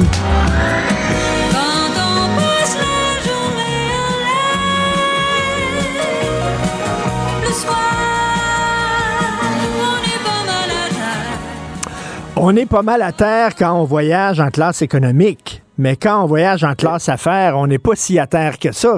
Hein? Richard, euh, Richard, tu sais, on paye encore des impôts fédéraux. Hein? Puis malheureusement, surveiller nos dépenses à l'État fédéral, on fait moins ça que le suivre à Québec. Mais là, la réalité, c'est que il y a la PDG de la Banque de développement du Canada qui s'appelle Isabelle Hudon. Rappelle-toi que le gouvernement Trudeau avait nommé euh, Isabelle Hudon comme ambassadrice à Paris. Puis elle avait été nommée à ce poste-là depuis 2017. Puis le gouvernement Trudeau l'a rapatriée pour la nommer PDG de, de cette société de la couronne qui s'appelle la BDC, qui fait des prêts aux PME, aux petites aux, entreprises du, au Canada. Et elle avait même participé en passant à la formation du cabinet aux élections générales de 2019 pour aider Justin Trudeau. Or, euh, notre euh, journaliste Francis Alain a fait une demande d'accès pour à savoir toutes les dépenses de la PDG de la BDC au cours de l'année. Et la grosse surprise, c'est qu'on a vu que on a un vol Montréal-Londres à 11 150 dollars. Et là, c'est un vol en juin dernier. euh, et donc, le prix payé pour un billet d'avion qui est remboursable en classe affaires avec fauteuil spacieux et robot gastronomique, ce qui ce qui est mentionné. On a fait des, des, des recherches auprès d'agences euh, actuellement. Et le fait de payer un prix aussi cher, c'est parce qu'on demande qu'il soit remboursable à 100 ça, avec euh, sans pénalité. Mais là, la réalité, c'est qu'un billet Montréal-Londres, entre le 11 et le 15 décembre dernier, avoisinait 1000 dollars en classe économique. On vient de vérifier ça. Et là, c'est fait que- 11 150 mais je te pose la question, tu viens de dire que la BDC, ça subventionne des entreprises canadiennes. Euh, qu'est-ce qu'elle faisait à Londres exactement? Ah, ça, écoute, on n'a pas de, de raison d'avoir euh, les, les raisons réelles, mais la, la, la, tu sais, elle peut de faire du développement d'affaires, etc. Mais je te rappellerai que quand même, cette société-là vise à aider des petites PME là, au Québec. Là. Oui, Et- au Canada. Et donc, euh, imagine-toi, tu es une PME aujourd'hui, chef d'entreprise, tu tires les arbres par la queue à cause de la pandémie, l'inflation, etc. Tu es obligé d'avoir de l'aide. Puis là, tu vois quelqu'un qui est à la tête d'une société qui vise à aider les PME, puis qui voit ce type de... de... C'est, la, euh, la royauté. Dire, regarde le gouverneur général qui est allé avec ses amis, euh, la gouverneure générale au Moyen-Orient, puis ça a coûté un prix de fou. Euh, on dirait que ces gens-là, le, le compte de dépenses, là, euh, sky is the limit, comme on dit, rien de trop beau. Donc, euh, 11 150 dollars aller-retour pour Isabelle Don. Je comprends là, que Yves Daou a peut-être besoin de se préparer, puis tout ça, puis en classe économique, quand tu as les genoux en, en dessous du nez, c'est peut-être difficile de lire tes dossiers, puis te préparer pour une rencontre. On comprend ça, là. Mais 11 000 mais il y a une différence. On s'entend pour dire qu'il y a une différence entre... Il y a peut-être d'autres moyens d'être plus économique pour... euh, Mais là, écoute, euh, c'est- souvent deux mondes, hein, qui, euh, entre le monde qui, à tous les jours, fait face à l'inflation, Oui. de l'autre côté, des gens qui, c'est pas leur argent. Tout à fait. Euh, et écoute, un reportage du journal sur les fraudes bancaires qui ont fait bouger les choses. Écoute, euh, je te rappelle, on a eu notre petit jeune, là, euh, Jonathan Labrie Dumoulin, là, qu'on- pendant 37 jours, son compte de banque était bloqué Oui. à cause d'une fraude.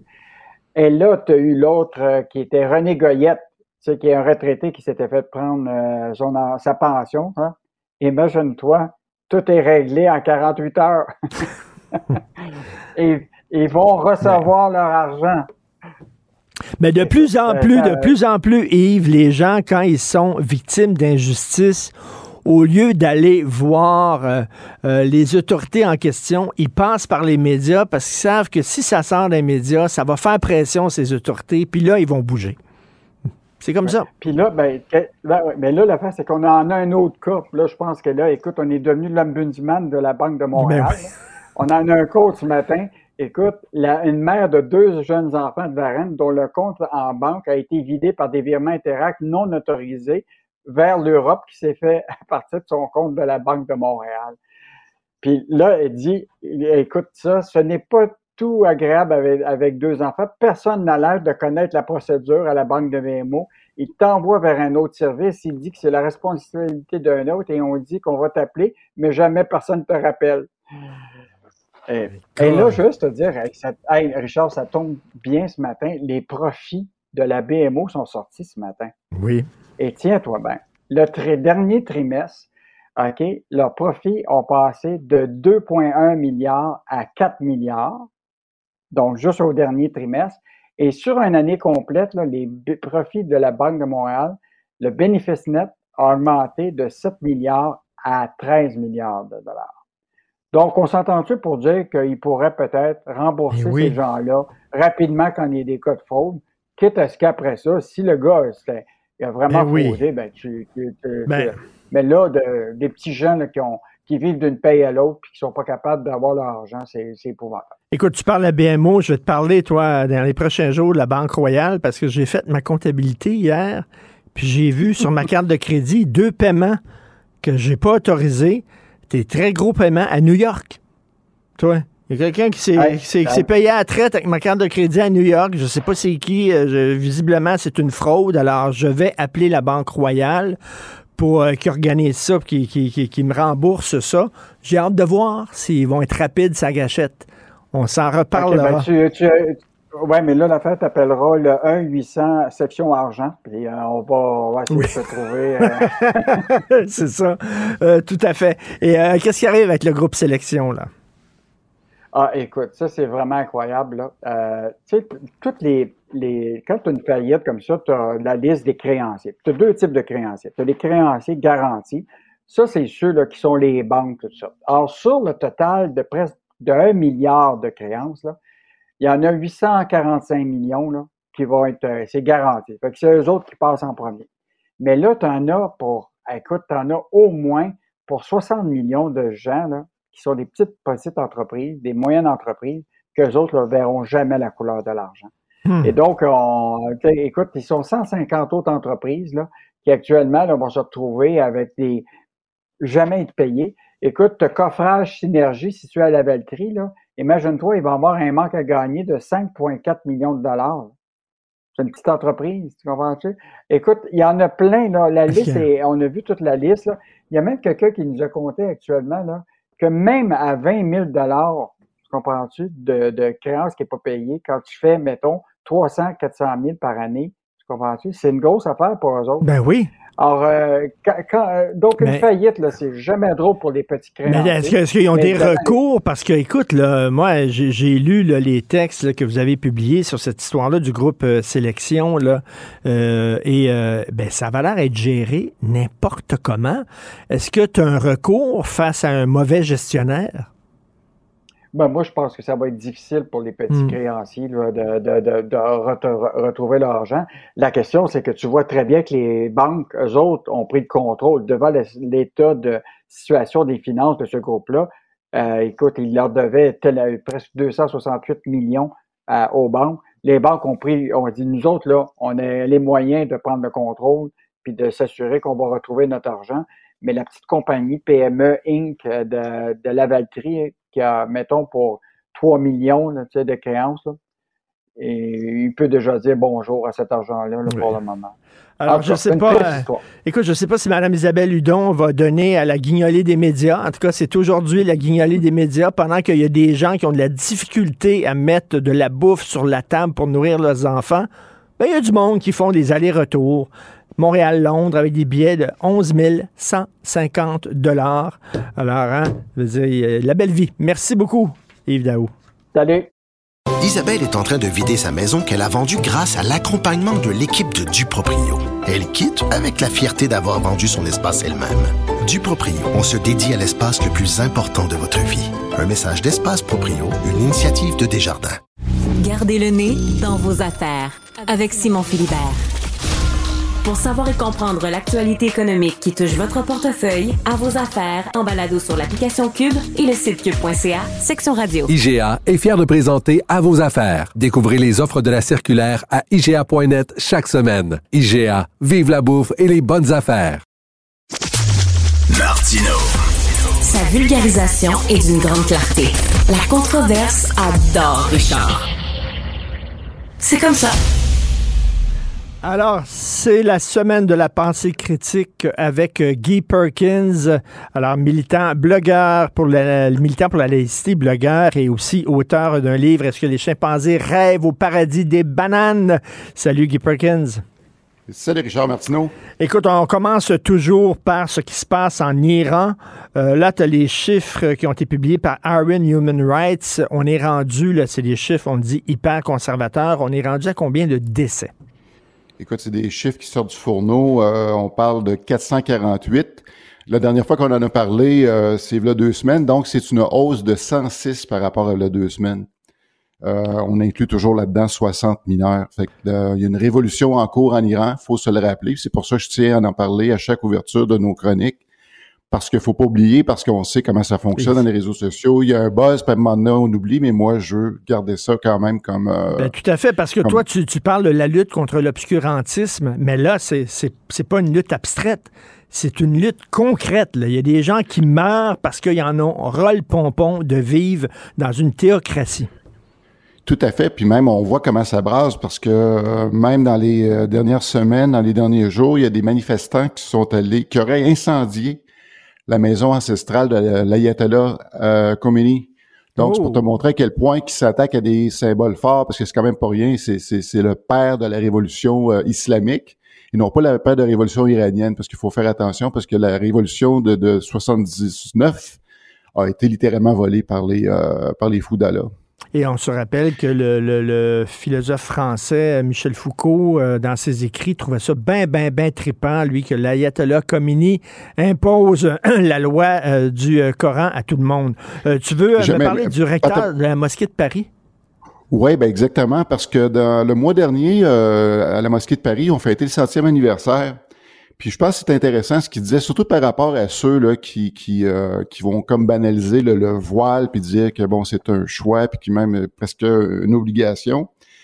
Euh, à peu près au même moment, en France, il y avait beaucoup de ce qu'ils appellent là-bas des délits de laïcité parce qu'il y avait eu beaucoup de plaintes justement de, de gens dans les, euh, institutions scolaires où ils voyaient parce que là, on, on sait que dans les institutions scolaires, le, le port du voile est interdit. Des gens s'entêtent à le faire.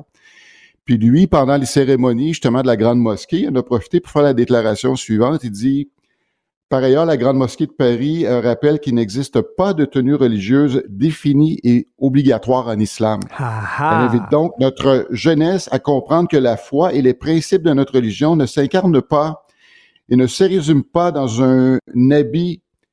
Euh, L'islam n'enseigne ni la contrainte, ni l'ostentatoire, mais bien la liberté, la décence dans le comportement et le respect de l'autre. Eh, merci Guy. Ça, c'est le recteur de la mosquée de Paris. Donc, nos Mosquée de islamo, nos islamo-gauchistes qui disent ben, c'est important pour ces femmes-là de porter le voile et c'est raciste de les empêcher de porter le voile. Le recteur de la mosquée de Paris qui dit non, ce n'est pas une obligation. C'est pas rien, c'est important, ça. Ben, Puis il y en a qui vont se trouver pour dire, ben lui, euh, c'est qui, que- que- quelle autorité il a. Mais je pense qu'il y a quand même une autorité, une autorité, mais il, va- il y aura toujours quelqu'un qui va essayer justement de, de minimiser la portée de ce que lui a déclaré, mais je pense que c'est important. Tout à fait. Euh, écoute, chaque fois qu'on se voit, Guy, euh, toi et moi, on se parle de ce dernier livre de Carl Sagan, le, grand euh, vulgarisateur scientifique Carl Sagan. En 1995, il a écrit un livre qui est un peu son testament. Et ce livre-là s'intitule The Demon Haunted World. Et malheureusement, il n'est pas traduit en français, je crois. Et dans ce livre-là, il disait qu'il craignait le retour d'un certain obscurantisme, la pensée là, magique, les théories du complot, etc., euh, la pensée anti-scientifique, la religion, c'était il y a 30 ans, en 95. Et là, euh, écoute, c'est très, très prescient ce qu'il disait. Euh, mais là, soudainement, il y a plein de gens qui redécouvrent ce livre oublié de Carl Sagan. tout à fait. dans le fond, il y a certains médias qui ont repris, entre autres, deux paragraphes très précis dans le livre qui qui font une, prédiction euh, épeurante de, lui, ce qui anticipait justement dans les années à venir. Euh, évidemment, il fait référence aux États-Unis, à l'Amérique, mais je pense qu'on peut inclure euh, d'emblée tout l'Occident. Oui. Je, vais prendre juste une minute pour te faire la lecture de ce, passage-là, parce que tu vas voir, là, c'est vraiment très juste. Il faut rappeler qu'on est en 1995, au niveau de l'informatique, Windows vient d'à peine apparaître et il n'y a pas vraiment d'Internet accessible à tout le monde. C'est ce qu'il dit. Il dit, j'ai un mauvais pressentiment à propos d'une Amérique à l'époque de mes enfants ou petits-enfants, où les États-Unis sont une économie de services et d'information, où presque toutes les industries manufacturières se sont éclipsées vers d'autres pays, où des pouvoirs technologiques impressionnants sont entre les mains de très petits nombres et qu'aucun représentant de l'intérêt public ne peut même pas saisir les enjeux. Lorsque les gens ont perdu la capacité d'établir leur propre agenda ou d'interroger en toute connaissance de cause ceux qui détiennent l'autorité, ou serrant nos cristaux et consultant nerveusement nos horoscopes, nos facultés critiques en déclin, incapables de faire la distinction entre ce qui fait du bien et ce qui est vrai, nous glissons presque sans nous en apercevoir à nouveau dans la superstition et les ténèbres. L'abattissement de l'Amérique est des plus évidents dans la lente décomposition du contenu substantiel dans les médias extrêmement influents les extraits sonores de 30 secondes, maintenant réduits à 10 secondes ou moins, la programmation du plus petit dénominateur commun, la présentation crédule sur la pseudo-science et la superstition, mais surtout une sorte de célébration de l'ignorance. Écoute, Attends, mais il, y a, 30 ans. Et je suis tellement content qu'on qu'il y a des gens qui redécouvrent ce livre-là parce que, bon, toi et moi, Guy, on le connaissait, ce livre-là. Il nous avait beaucoup touchés. Mais là, euh, parce que ça circule dans les médias sociaux, cet extrait-là. Mais le gars avait tout prévu, là. Tout est là, là. Euh, tout, à, fait. Moi, quand, quand je dis ça, moi, je vois à la fois tout le phénomène justement du conspirationnisme, mais aussi le déni de science de la part de, du wokisme où eux autres les réinventent la réalité, ou même ils, la rejettent totalement. fait que je, vois les deux là-dedans. Fait que c'est là qu'on est rendu. Puis c'est rendu... Il parle aussi des géants technologiques. Il dit que les, des, grandes puissances technologiques là, vont, vont tu sais, il parle de Facebook, il parle d'Instagram et tout ça, là, de Twitter. Et c'était quasiment 12, 13 ans, 14 ans avant que ces, ces médias-là apparaissent. C'est vraiment capoté. Puis même un petit, un petit peu avant lui, euh, peut-être 20 euh, ans avant lui, il y avait Isaac Asimov, c'est une citation que j'ai mis dans mon livre d'ailleurs, où lui il disait, il y a un culte de l'ignorance aux États-Unis, il y en a toujours eu. La tension de l'anti-intellectualisme a été un fil conducteur constant dans notre vie politique et culturelle nourri par la fausse idée que la démocratie signifie que mon ignorance est aussi bonne que votre savoir. ça, c'est bon. Ça, c'est excellent. Tout est, on, voit quand même qu'il avait fait le conducteur. Ben, tout à fait. Alors, des gens qui étaient vraiment pressants. Heureusement, heureusement, il y a le pape est là, euh, parlant de science. Donc, il a demandé à Dieu euh, d'aider les Ukrainiens. C'est ça? Richard, c'est que en préparation pour mes chroniques hebdomadaires, j'ai un fil de nouvelles qui me nourrit, puis je, surveille ce que le pape dit de semaine en semaine. Écoute, c'est débile. Ce gars-là a une job vraiment, euh, vraiment en cave, parce qu'il peut lancer n'importe quel truc en l'air, puis il n'a pas à rendre de compte de rien. Fait que dans, une des dépêches que j'ai vu passer, c'est que le pape, suite à des tirs de missiles de, la Russie sur euh, l'Ukraine, Là, il s'est dépêché à dire que euh, il demandait à Dieu, il est en contact avec Dieu pour qu'il se dépêche de mettre fin à la guerre. Ah, rien de moins. bon, enfin un peu de lumière Alors, au bout euh, du tunnel. Wake, c'est wake up, God, là, qu'est-ce que tu fais, là? Ben oui. omnipotent. Non, mais c'est parce que Dieu est en train de, il, est en train de choisir les prochains gagnants des Grammy Awards puis des Oscars. Il n'y a pas le temps là, de, de s'occuper de la Bon, guerre ouais, en puis, euh, la course aux séries dans le football aussi est très serrée. Je, je pense qu'il est comme préoccupé de ce côté-là. oui, tout à fait. Puis euh, aussi dans les dans, dans les autres euh, dans les autres manchettes, bon, il, il dénonçait la pornographie au sein justement de son église parce qu'apparemment qu'il a découvert que euh, beaucoup de ses ouailles dans, dans, dans ses prêtres, ses, ses monseigneurs, même chez les chez les religieuses qui sont des consommateurs de pornographie, c'est qu'ils les a rappelés à l'ordre. OK. Euh, mais pendant ce temps-là, en France, il y avait encore, il y a encore un scandale sexuel qui a, qui a lieu, justement une grosse enquête par rapport à- au cardinal Ricard, là, qui, euh, qui en a plein les bras, justement, avec d'autres scandales sexuels récents. On parle pas de quelque chose qui est arrivé il y a 30 ans, mais des affaires récentes. Fait que ça arrête pas dans, dans Et là, c'est quoi? Il y a des enseignement. rumeurs de démission du pape, le pape qui va défroquer, quoi, non? Ouais, ben, euh, on, en, on en avait parlé il y a quelques temps, c'est qu'il y a des rumeurs qui, qui circulent là-dessus. Puis écoute, Richard, j'ai le scoop pour toi. Parce qu'il y a un sondage qui a été fait, puis justement, il y a un nom qui circule à répétition, et c'est Denis Coderre. C'était le seul endroit où il n'avait pas été nommé.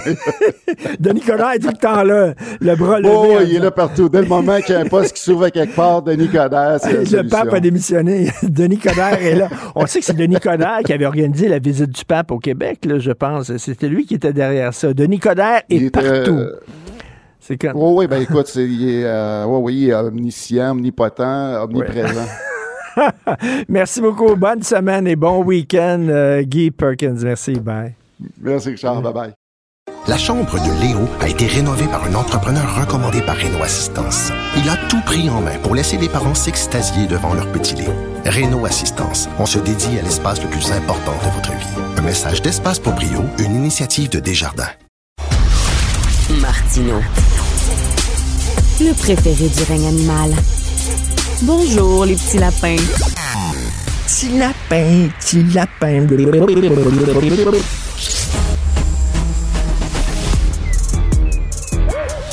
Mathieu Bocoté. Il représente un segment très important de l'opinion publique. Richard Martineau. Tu vis sur quelle planète? La rencontre. Je regarde ça et là, je me dis, mais c'est de la comédie. C'est hallucinant. La rencontre. Bocoté. Martineau.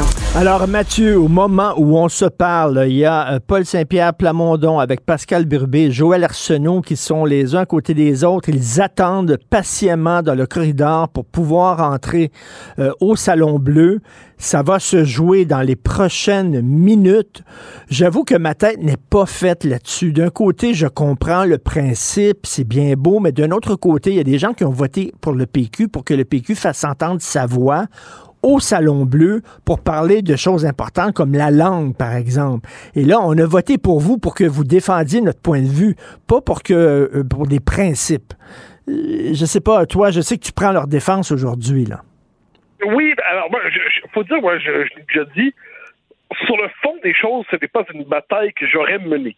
C'est-à-dire, je, moi, je, on- le fait est qu'on avait tourné en ridicule ce serment en ne lui faisant porter aucune, en n'y accordant aucune importance. Les gens le répétaient comme une formule qui veut rien dire. Mais le PSPP a mené une bataille autour de ça, puis a réussi à en convaincre plusieurs que ce n'était pas une vaine bataille.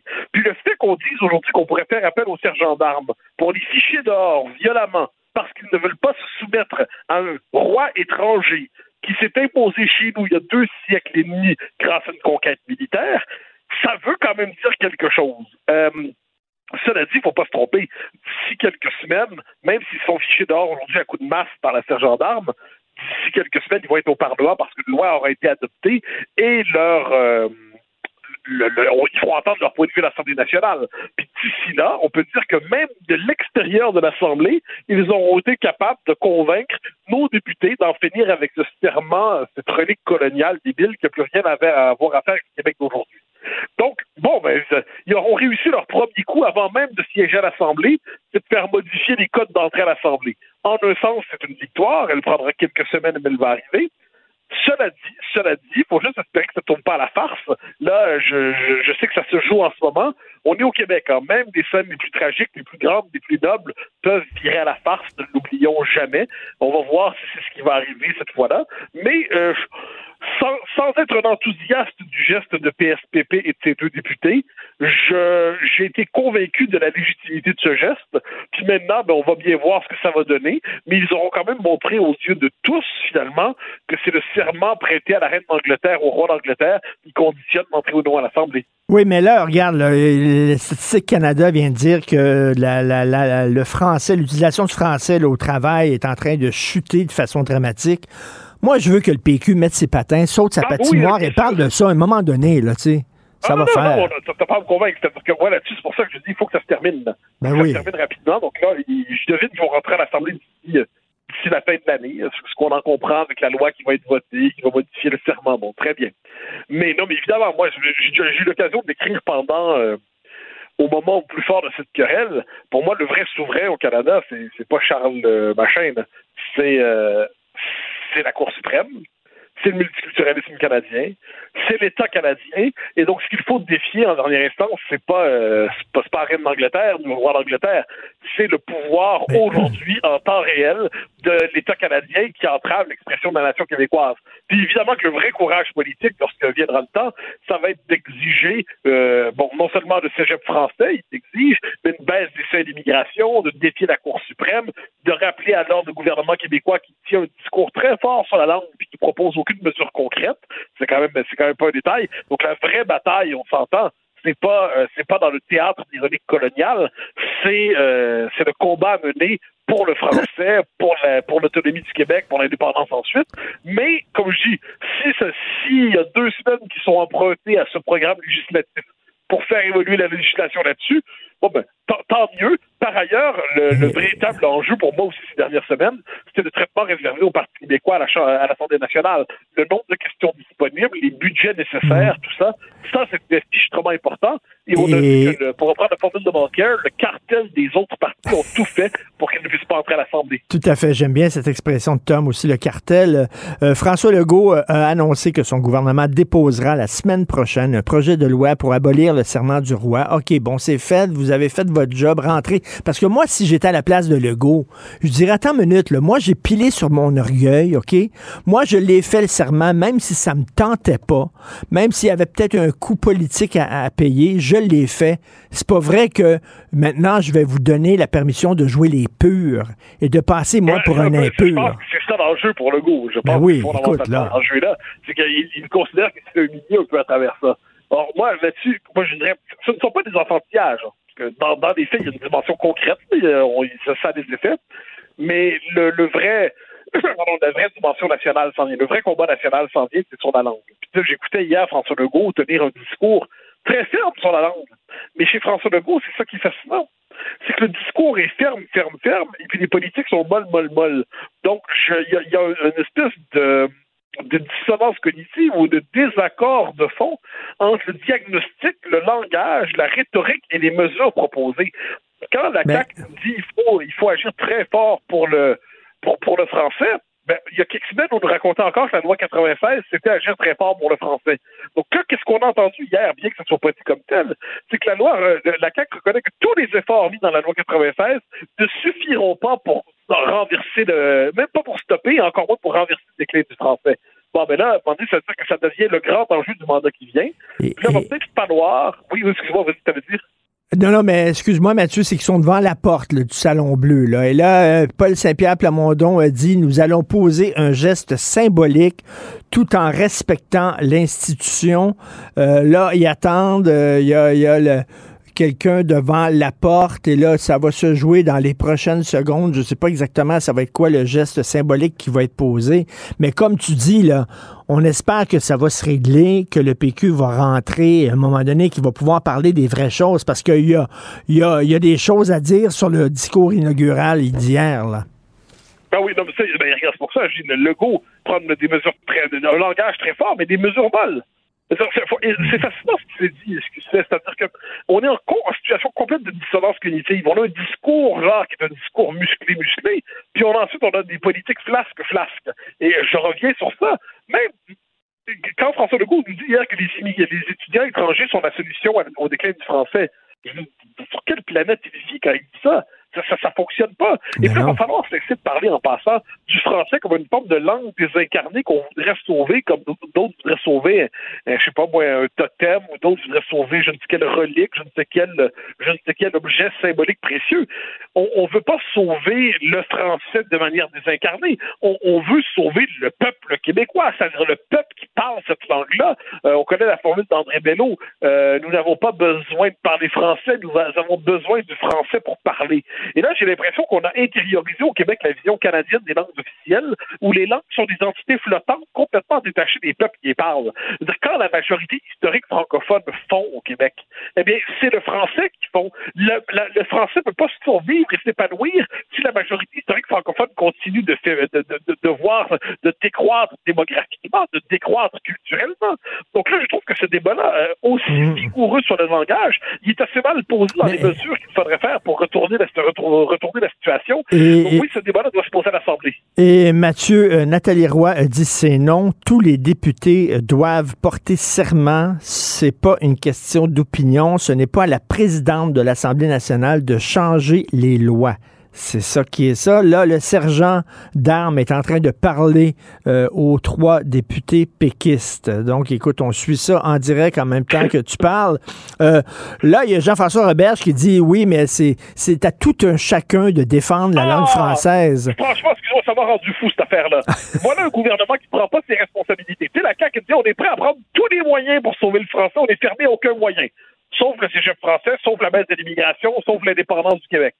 Bon, ben donc, c'est prêt à toutes les mesurettes, mais à aucun moyen fondamental. Donc là, puis là, en plus, Jean-François Robert, je fais porter la responsabilité à chacun. Un instant, si des institutions font pas le travail, si des institutions de l'État québécois, comme l'a démontré Frédéric Lacroix, anglicisent à Montréal, si des institutions de l'État québécois contribuent à l'anglicisation de la vie québécoise à Montréal. Là, il va nous dire à chacun d'entre nous, ça dépend de la volonté des uns et des autres. Un instant, le réveil national, il doit d'abord être porté par les institutions, par le politique, par l'État. Je trouve qu'il y a une forme de déresponsabilisation là-dedans qui m'a, j'ai trouvé assez gênante dans les faits. Euh, mais ça nous fait penser aux enjeux de campagne. Hein. Les campagnes vont le bon parler français. On, on, décide de transformer en question de morale individuelle une question fondamentalement politique. Ça m'a rendu fou quand j'ai entendu ça. Ça me rend encore fou aujourd'hui. Et c'est vrai qu'il y, a une dichotomie entre le ton euh, alarmiste hier en disant c'est presque l'apocalypse, il faut vraiment faire quelque chose, et d'un autre côté, euh, qui embauche des médecins, des chirurgiens et des préposés unilingues anglophones, qui refuse d'appliquer la loi 101 au cégep, ben, c'est le gouvernement. Non, mais c'est ça qui. Donc, c'est ça, c'est la condition québécoise. Il hein. faut, dire des choses comme elles sont. La condition québécoise, c'est une condition de soi-même dissocié. on fait, par exemple, on fait semblant qu'on a tous les pouvoirs en Québec, alors que l'essentiel des pouvoirs et de l'argent est à Ottawa. Mais on débat comme si on était une société complète qui était pleinement maîtresse d'elle-même, euh, en, maîtrise de son destin. Là, on parle de de ça.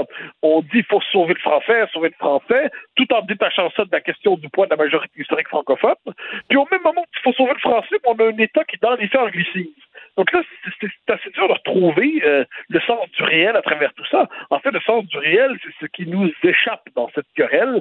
Comme si, on, comme si finalement les Québécois, c'était des mots, des mots, des mots, des paroles, des paroles, des paroles, mais qu'il n'était plus possible de mordre sur notre propre condition, notre propre réalité. Euh, de ce point de vue, le docteur Lorrain, comme on l'appelait, hein, le Camille Lorrain nous manque, parce que lui, sa politique portait sur le réel, mais apparemment, de changer l'époque. Alors, euh, le geste symbolique a été posé. Finalement, c'était de, c'était de se présenter à la porte. Les trois se sont présentés à la porte. Euh, la présidente de l'Assemblée nationale, Nathalie Roy, a dit hors de question qu'on change les règlements. Donc, et là, ils sont revenus et c'était ça, le, le, bon, le geste symbolique. Eh ben. à partir de là, est-ce qu'on peut maintenant passer aux vraies affaires?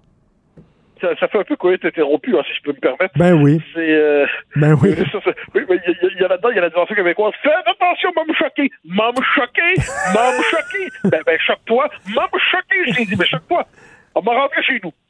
Hein, ben mais bon, ça, c'est l'histoire du Québec résumée en deux gestes. Ben oui, c'est moment, moment, moment, j'y vais, là, m'a me choqué, moment, là, m'a dit le dire, là, oh, ben, ça va aller mal, ça va aller mal, puis finalement, pout, pout, pout, il prend son trou. Ben, on finit tout, le temps, on finit tout le temps, Mathieu, par prendre notre trou. C'est les baguettes en l'air, c'est la broue dans le toupette, comme dit Jean-Pierre Ferland, puis après ça, on prend notre trou. Y a quelque chose de, de très ensuite. je, je, comprends que les trois n'aient pas décidé de se battre avec le sergent d'armes. On comprend, on imagine la scène où ils se piche dehors à coups de masse. On imagine la scène où ils se battraient avec les autres qui foutraient dehors. Bon, heureusement, c'est pas arrivé. Mais, mais tout ça, tout ça aboutit en queue de poisson un peu. Ensuite, qu'il rentre le plus tôt possible au Parlement. Je devine que là, l'honneur exige désormais qu'ils attendent que la loi soit votée, qu'ils y entrent, qu'ils trouvent un récit pour justifier la prochaine étape, mais qu'on ne s'entête plus dans cette histoire qui vient d'arriver à son point d'aboutissement. Et son point d'aboutissement, manifestement, c'est une petite béance. Et un des problèmes aussi là, avec le discours inaugural, je reviens avec François Legault, euh, tu sais, ce serait bien que lorsqu'il annonce quelque chose, que euh, il, a, averti ses troupes et tout le monde s'entend sur la marche à suivre. Hier, il a dit une immigration 100% francophone. Et là, tu as Mme Fréchette, ministre de l'Immigration, qui dit Wow, wow, wow, on va accepter aussi les Espagnols parce que l'espagnol, ça ressemble au français. Et là, tu as M. Fitzgibbon qui dit Wow, wow, wow, pénurie de main-d'œuvre, on a besoin aussi de travailleurs étrangers qui ne parlent pas nécessairement le français. Donc, Christy, encore un gâteau sorti du four qui n'est pas parfaitement cuit.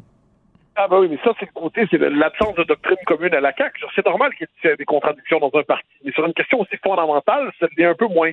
Et là, ce qu'on voit, c'est que finalement, François Legault dit une chose, et chacun réinterprète à sa manière. Finalement, on ne comprend pas quelle est la doctrine commune de la CAQ en matière d'immigration. Alors, on nous explique au même moment que c'est la question la plus importante qui soit pour l'avenir de la nation. Donc, donc les, les, les, les, contradictions qui travaillent à la CAQ sont visibles dans les circonstances et risquent de l'être encore dans les temps à venir. Est-ce que la solution vient de l'Alberta? Madame euh, Smith, première ministre de l'Alberta, qui a déposé son projet de loi euh, voulant que s'il y a une loi fédérale qui est contraire euh, aux, intérêts de l'Alberta, cette loi-là ne sera pas appliquée sur le territoire de l'Alberta. moi, je trouve ça très bien. Ah, ben, ceux qui connaissent les travaux de Robert Laplante au Québec, il avait théorisé des gestes de rupture. Lui, c'était dans une logique de rupture conduisant à l'indépendance. Mais là, bon, sachant que alors, ah, la, CAQ ne veut pas pour l'instant aller vers l'indépendance. Je trouve que l'Alberta nous donne un bon exemple, en fait. C'est-à-dire, on affirme la souveraineté québécoise dans les paramètres qui sont les nôtres. Si Ottawa nous nuire, ben, Ottawa s'applique pas chez nous. Franchement, je trouve que c'est une initiative qu'on pourrait s'approprier pour nous-mêmes, mais sachant qu'on est dans une culture où on est davantage dans la parole que dans le geste, eh bien, je serais surpris qu'on aille jusque-là. Alors, effectivement, un coït interrompu. Là, le, le, PQ avait, avait promis une chaude lutte avait baissé ses culottes et là, ben non, il faut qu'il remonte les culottes. C'est terminé, c'est fini. Merci beaucoup, Mathieu. On se parle demain. Salut. Pour une écoute en tout temps, ce commentaire de Mathieu Boccoté est maintenant disponible sur l'application Cube ou en ligne au cube.ca. Tout comme sa série Les idées mènent le monde, un balado qui met en lumière, à travers le travail des intellectuels, les grands enjeux de notre société. Cube Radio. Martino. Pour l'instant, nos avocats nous disent que tout est beau. Alors maintenant, vous savez que le compte de taxes à Montréal va être assez salé, merci. On parle d'une hausse de 4,1% à Montréal, un sommet en 12 ans. Est-ce que les villes ont le choix? Est-ce que peut-être elles sont étouffées, elles ont besoin d'argent? Et une des seules façons d'amener de l'argent dans les budgets des villes, c'est par le compte c'est par le compte de taxes. On va en parler avec M. Daniel Côté, président de l'Union des municipalités du Québec et maire de Gaspé. Bonjour, M. Côté. Oui, bonjour, M. Martineau. Donc, euh, écoutez, la capacité de payer du contribuable, elle n'est pas infinie. On le voit, là, la bouffe euh, euh, augmente, le, prix de la bouffe augmente, le prix de l'essence augmente, le prix des loyers augmente, l'hypothèque augmente, et là, le compte de taxes, à un moment donné, notre capacité de payer n'est pas infinie. Vous pouvez comprendre la grogne des gens qui disent, ben là, encore une hausse de taxes municipales, ça n'a pas de sens. Ben, effectivement, en fait, toutes les factures augmentent et les factures des services publics augmentent elles aussi, alors que les revenus des municipalités ne sont que rattachés à l'impôt foncier. Euh, toute une différence avec les revenus de l'État fédéral et de l'État québécois qui croissent en même temps que l'économie croît.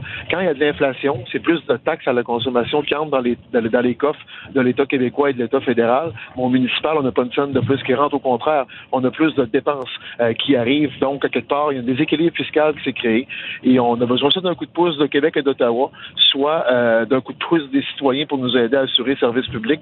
Sinon, on s'en sort pas. Il n'y a pas de magie à faire.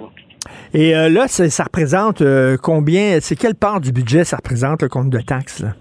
Le compte de taxe, c'est soit, en, moyenne au Québec, c'est 70% des revenus des municipalités. La balance provient de différents transferts euh, provinciaux, fédéraux, dans différents dossiers. Là, quand on prend l'ensemble d'un budget municipal, mais c'est 70 de l'impôt foncier.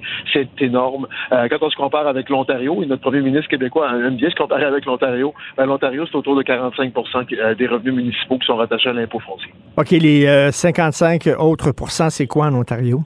C'est beaucoup des transferts qui proviennent de la province ou, du fédéral dans certains cas. En fait, les municipalités ontariennes peuvent aussi traiter directement avec le fédéral, alors qu'au Québec, il faut absolument passer par le gouvernement du Québec lorsqu'on traite avec le fédéral. Bref, c'est euh, une dynamique un peu paternaliste avec laquelle on vit. C'est pour ça qu'on réclame souvent d'avoir plus d'autonomie. Plus d'autonomie, ça veut dire traiter direct avec le fédéral. Ça veut dire euh, aller chercher des revenus autres que le revenu foncier euh, pour réussir à diversifier en fait nos revenus municipaux, tout simplement, si on va assumer nos services publics. Euh, en, termes de diversification des revenus, il y a eu des nouveaux pouvoirs octroyés dans des, lois récentes qu'on est en train de s'approprier et de commencer à mettre en œuvre. Mais comme vous le disiez d'entrée de jeu, ce sont toujours les mêmes citoyens qui payent au bout du compte. c'est une drôle de dichotomie dans laquelle on évolue. Ben oui, et, là, comme vous dites, comme je disais, la, capacité de payer, elle n'est pas infinie. Euh, j'imagine, bon, il y, a, il y, a, les taxes municipales, les contraventions qu'on paye aussi. C'est peut-être pour ça que les policiers sont aussi à cheval sur euh, les contraventions, c'est que ce sont presque des percepteurs de taxes déguisées. On a, les villes ont besoin de l'argent qui provient des contraventions.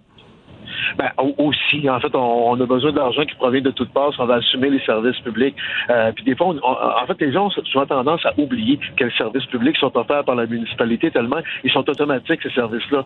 Quand vous ouvrez la champlure le matin, il y a de l'eau potable qui sort de votre robinet, mais c'est un service municipal. Ça coûte de l'argent traiter de l'eau, euh, réparer les conduites, euh, traiter, les, traiter vos eaux usées également, ramasser vos poubelles, éclairer vos rues, déneiger les routes, entretenir l'asphalte. Ce sont tous des services qu'on prend pour acquis comme citoyen, puis j'en suis aussi. Mais c'est des services qui coûtent extrêmement cher et c'est rattaché. ce sont les services qu'on vous offre beaucoup avec votre compte de taxes, en plus des nouvelles responsabilités qu'on transfère aux municipalités, ben, que ce soit en itinérance, en logement, euh, nommez-les sécurité publique, vous parlez des, policiers tantôt, les, pompiers, etc. Ça coûte des sous. Fait si on veut protéger notre population, s'assurer qu'il y a un cadre de vie intéressant, bien, ça coûte des sous. Puis les sous, euh, on est rattaché pratiquement exclusivement avec l'impôt foncier, d'où les augmentations de compte de taxes qui suivent presque l'inflation. Heureusement, ce que je remarque là, il y a des comptes de taxes au Québec qui vont sûrement dépasser l'inflation parce qu'il y a des municipalités qui ont des enjeux spécifiques. Mais en général, les élus municipaux font leur possible, leur gros possible pour que la hausse de taxes soit en bas de l'inflation. Euh, ça, implique souvent des coupures de services publics ça implique de l'appropriation de surplus euh, qu'on a parfois dans nos coffres, parce que je le rappelle, on n'a pas le choix d'avoir des, surplus au municipal parce qu'on n'a pas le droit de faire de déficit, contrairement aux États fédéraux et provinciaux. Bref, euh, c'est tout ça. Ça, c'est le gros portrait d'ensemble. Et vous êtes maire de Gaspé, c'est une petite municipalité, mais quand je pense à Laval, Québec, Longueuil, Montréal et tout ça, comme vous dites, là, il y a les itinérants, il y a la sécurité publique, il y a les gangs de rue, etc. Euh, c'est énormément de responsabilités que les villes ont, là. Exactement. On, recueille de plus en plus de responsabilités. On n'a pas le partage de la tarte fiscale qui vient avec. Donc, on se retrouve à devoir quoi? Augmenter les, les, comptes de taxes foncières des citoyens. C'est drôle parce que lorsque M. Legault, euh, quand c'est le temps de critiquer euh, euh, les, mauvais transferts du fédéral à la province, là, il est très vocable. On l'entend beaucoup en disant c'est écœurant, on n'a pas notre juste part. Ottawa ne nous donne pas l'argent auquel on a droit. Euh, est-ce que face aux municipalités, il se comporte un peu comme Ottawa face aux provinces? M. Legault? Ben, des, fois, des fois, on dirait que oui, mais on a très bonne relation quand même avec M. Legault, avec le gouvernement du Québec. Euh, cette fois-ci, ce qu'on a demandé, et j'ai hâte de voir dans la mise à jour économique si on va l'avoir, c'est d'avoir une forme de support, euh, je dirais, euh, ad hoc, one shot, un one-shot deal en bon français, pour aider les municipalités à équilibrer leur budget sans refiler l'ensemble de la facture d'inflation au compte de taxes des citoyens qui sont déjà pris à la gorge. Vous, le voyez comme moi, le gouvernement du Québec a, a empoché tellement de revenus rattachés à l'inflation, ben à la hausse des taxes à la consommation, à la hausse de l'impôt sur le revenu, euh, parce que les, salaires ont aussi augmenté au Québec dans la dernière année, euh, qu'on le veuille ou non, ça c'est des statistiques. Euh, c'est ça, donc c'est des revenus de plus dans les coffres de l'État, 7 milliards de plus dans les coffres de l'État québécois que prévu au, début de l'année, puis les municipalités, c'est un milliard de dépenses de plus pour pas une scène de revenus de plus. Ce déséquilibre-là, on disait, pouvez-vous compenser avec un one-shot deal, au moins en partie? On va soulager le compte de taxes des citoyens, tout le monde va être content. Ben, Parce que là, monsieur, monsieur Côté, là, euh, François Legault, là, il joue, là, il joue au Père Noël depuis quelque temps. Il envoie des chèques, puis tout ça à gauche, à droite, puis les gens l'aiment beaucoup parce qu'il envoie des chèques. Euh, nos maires puis nos mairesses aimeraient se faire ça aussi, envoyer des chèques à leurs contribuables. Ben, ça serait, ça serait le fun, ça. Ce serait le fun, mais malheureusement, on va jouer au Grinch. Et on, va aller, on va aller rechercher le chèque que, M. Legault va avoir envoyé au citoyen. ben, il faut dire aussi qu'il nous donne ces cadeaux-là, que ça vient de notre poche, hein, parce qu'il nous redonne notre argent finalement. Là. Euh, si on a des surplus, parce qu'on a trop payé, et il nous redonne une partie de notre argent. Est-ce que vous, vous sentez le, le gouvernement ouvert là, à entreprendre un véritable dialogue avec les municipalités? Ben, peut-être pas sur le one-shot deal qu'on réclame. Honnêtement, on n'a pas senti beaucoup d'ouverture et d'appétit pour ça. Par contre, sur le plus long terme, oui, il y a de l'ouverture. Euh, et je pense à une ouverture qui a été manifestée cet automne par M. Legault. Euh, dans, le dernier, dans le dernier partenariat fiscal Québec-Municipalité, les municipalités ont gagné un partie de taxe à la consommation, c'est-à-dire l'équivalent de la croissance d'un point de TVQ. Euh, dans les premières années, c'était pas grand-chose en termes de transfert, mais plus ça va, plus ce transfert-là devient intéressant pour les municipalités. Et M. Legault s'est engagé à l'enchasser dans une loi. Ce qu'on espère, c'est qu'il va l'enchasser rapidement. Auquel cas, à défaut d'une compensation pour, euh, euh, pour la hausse de l'inflation, on pourrait avoir ces revenus supplémentaires-là qui sont rattachés à la consommation et non pas au foncier. On finit tout le temps par payer, hein. vous le savez, on finit tout le temps par payer. Donc, c'est effectivement euh, il envoie de l'argent aux municipalités. Les municipalités n'ont pas besoin de grimper leur compte de taxes municipales comme ils l'ont fait. Euh, c'est le, le, gouvernement provincial qui va nous faire payer en disant, ben là, on a envoyé plein d'argent municipal, vous allez payer. Donc, au lieu de payer au municipal, on va le payer au provincial. Est-ce que je suis trop pessimiste ou quoi? Ben, en fait, on est dans la même. En fait, c'est toujours le même citoyen qui paye. Ce qu'on réclame surtout, c'est d'avoir plus d'équité au niveau fiscal.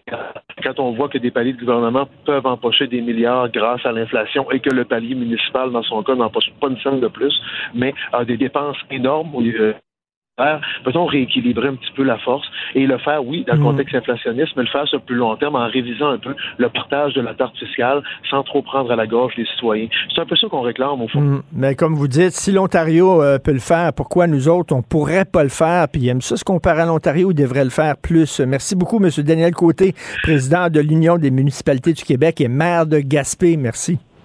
Grand plaisir. Au plaisir. À la prochaine. Au revoir. Martino le parrain de l'actualité.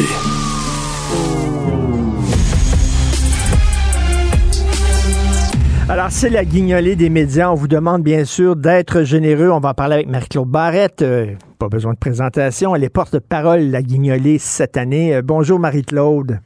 Bonjour Richard. Écoute, tout le monde se le dit, s'il y a une année où c'est important de donner de l'argent aux gens qui tirent un peu de diable par la queue, c'est bien cette année avec l'inflation. Là. Hey, pas à peu près. Puis tu sais déjà, euh, les banques alimentaires voient l'explosion des demandes. On est le 1er décembre. Euh, vraiment, c'est une année charnière. Puis tu sais, quand on regarde qu'est-ce qui se passe, même nous, quand, hein, quand on va à l'épicerie, là, tout le monde, on parle de ça maintenant comme discussion, le prix de la mhm. salade, le prix de la viande, on n'en revient pas des augmentations. Puis on dirait qu'on peut rien faire. Mais là, au moins, on peut aider ceux pour qui c'est même ils sont en insécurité alimentaire. Ce terme-là, je l'aime beaucoup parce que ça nous rend vraiment insécures de manquer de bouffe dans la vie. Tu sais, c'est peux pas manquer de bouffe. Imagine quand c'est tes enfants qui manquent de bouffe aussi. Euh, donc, j'ai comme l'impression qu'on peut, en tout cas, pallier un peu à toute cette inflation-là en s'entraidant.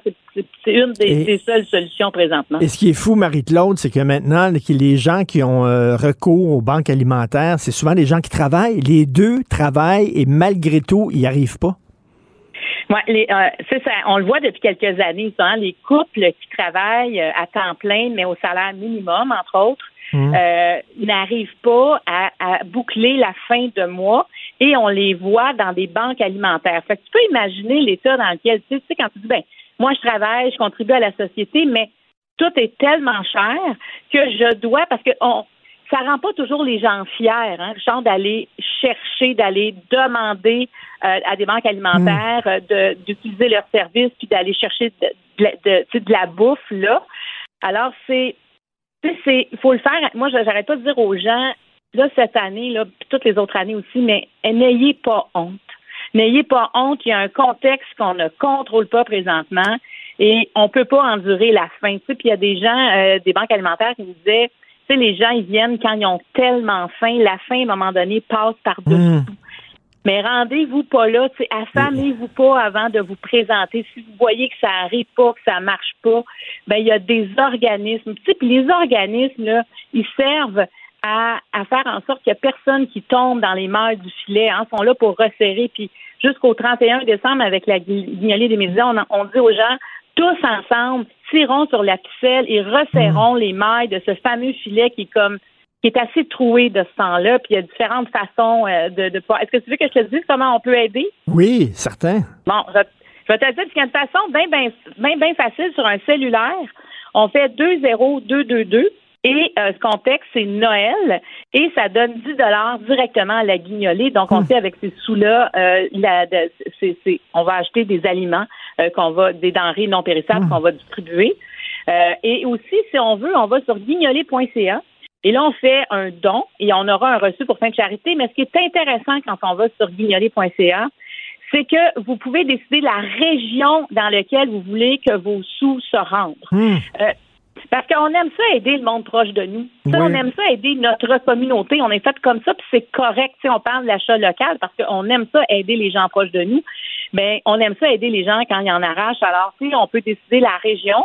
Euh, tout ça, ben, on a un reçu d'impôt. Et aussi, on peut aller chez Maxi Provigo, qui sont là depuis plusieurs années. Et là, on peut amener des denrées alimentaires et on peut aussi faire des dons. Et peu importe où vous êtes au Québec, ça va rester euh, dans la région où le Maxime Provigo se trouve au moment, où vous donnez votre don. Et aujourd'hui, il y a 100 lieux à travers le Québec où il y a des bénévoles sur la petite banque verte et rouge, la guignolée des médias, et vous pouvez, on donne pas de denrées cette année, mais on prend les 25 sous, les dollars, les piastres, on prend tout ce que vous voulez nous donner, et ça, il y a plein de bénévoles qui recueillent ça. Ah, j'aime bien ça, 20222, et on écrit Noël, et ça donne automatiquement 10 dollars.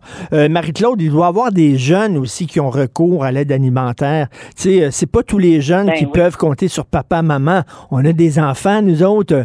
Euh, mes filles trouvent ça dur, euh, ça coûte cher, la- la- tu sais, tout ça. Papa est là pour les aider, maman aussi. C'est pas tous les jeunes qui ont ça, là. Hey, c'est pas toutes les jeunes. Puis tu sais, euh, bon, on, par- on parle de nos enfants. Moi, mes deux plus vieux sont en appartement, là, puis Hein. je peux te dire qu'ils trouvent ça dur. Tu sais, ils arrivent, là. Mais euh, ils se parlent entre eux. Il y en a qui vont acheter, il y en a une qui va acheter des affaires en vente. Ils partagent ça. Je, je trouve ça beau, par exemple, mais en même temps, tu dis, on est quand même rendu là à, à, à- réfléchir en groupe comment on peut faire des économies, tu sais, des, des économies d'échelle. On est rendu là. Fait qu'il faut s'entraider. Tu sais, tu sais, des fois, vous voyez un voisin, tu sais, c'est toujours difficile de, de dire, bon, je pense que vous n'avez pas d'argent, ça se dit pas. Puis les gens camouflent beaucoup ça aussi. Donc, tu sais, euh, c'est une façon d'aider de façon anonyme aussi la guignolée des médias, mais vous pouvez donner votre temps. Tu sais, il y en a là qui n'ont pas d'argent cette année, mais qui se disent, ouais, mais moi, j'aimerais ça aider, mais c'est pas possible. Mais on peut aller, aller rencontrer les banques alimentaires de, de sa région, puis de, parce qu'ils ont toujours besoin de gens. Tu sais, il manque une pénurie de main-d'œuvre, mais il y a une pénurie de bénévoles aussi. Alors, ceux qui en sont là, en, sont là, en font beaucoup. Puis, tu sais, faire du bénévolat, c'est d'abord pour soi qu'on le fait. C'est tellement gratifiant. On connaît des gens, on aide les gens et, et aider les autres, là, ben, ça nous fait du bien, ça nous rend heureux. Il y a plein d'études qui le prouvent. Mais, tu sais, c'est nos jeunes, euh, c'est triste. Tu sais, moi, je trouve, après, avec ce qu'ils viennent de vivre, avec la pandémie, Ouais, on leur a, ouais. entre autres, eux, arraché le tapis, tu sais, en dessous des pieds au moment où tu as l'impression que le monde t'appartient ou que tu es libre. Et là, tout à coup, c'est pas ça. Et là, finalement, ben là, ils ont de la misère à manger, à faire leur épicerie pour plusieurs. Hein. Alors, Mm. puis tu sais, euh, les banques alimentaires, c'est pas quelque chose que tu vas toute ta vie, là. Tu sais, c'est, ça peut être momentané, ça peut être quelqu'un, euh, justement, qui est, qui est aux études, mais l'an prochain, sa situation va être différente. Ça peut être quelqu'un aussi euh, qui est malade et qu'il peut pas travailler, il n'a pas d'assurance, et cette année, ça va pas du tout, alors que l'an passé, il se voyait pas là. Ça peut être quelqu'un aussi qui a des problèmes de santé mentale, et ça, là, faut pas, ça arrive souvent, ces personnes-là, des fois, perdent leur emploi parce que c'est difficile de garder leur travail.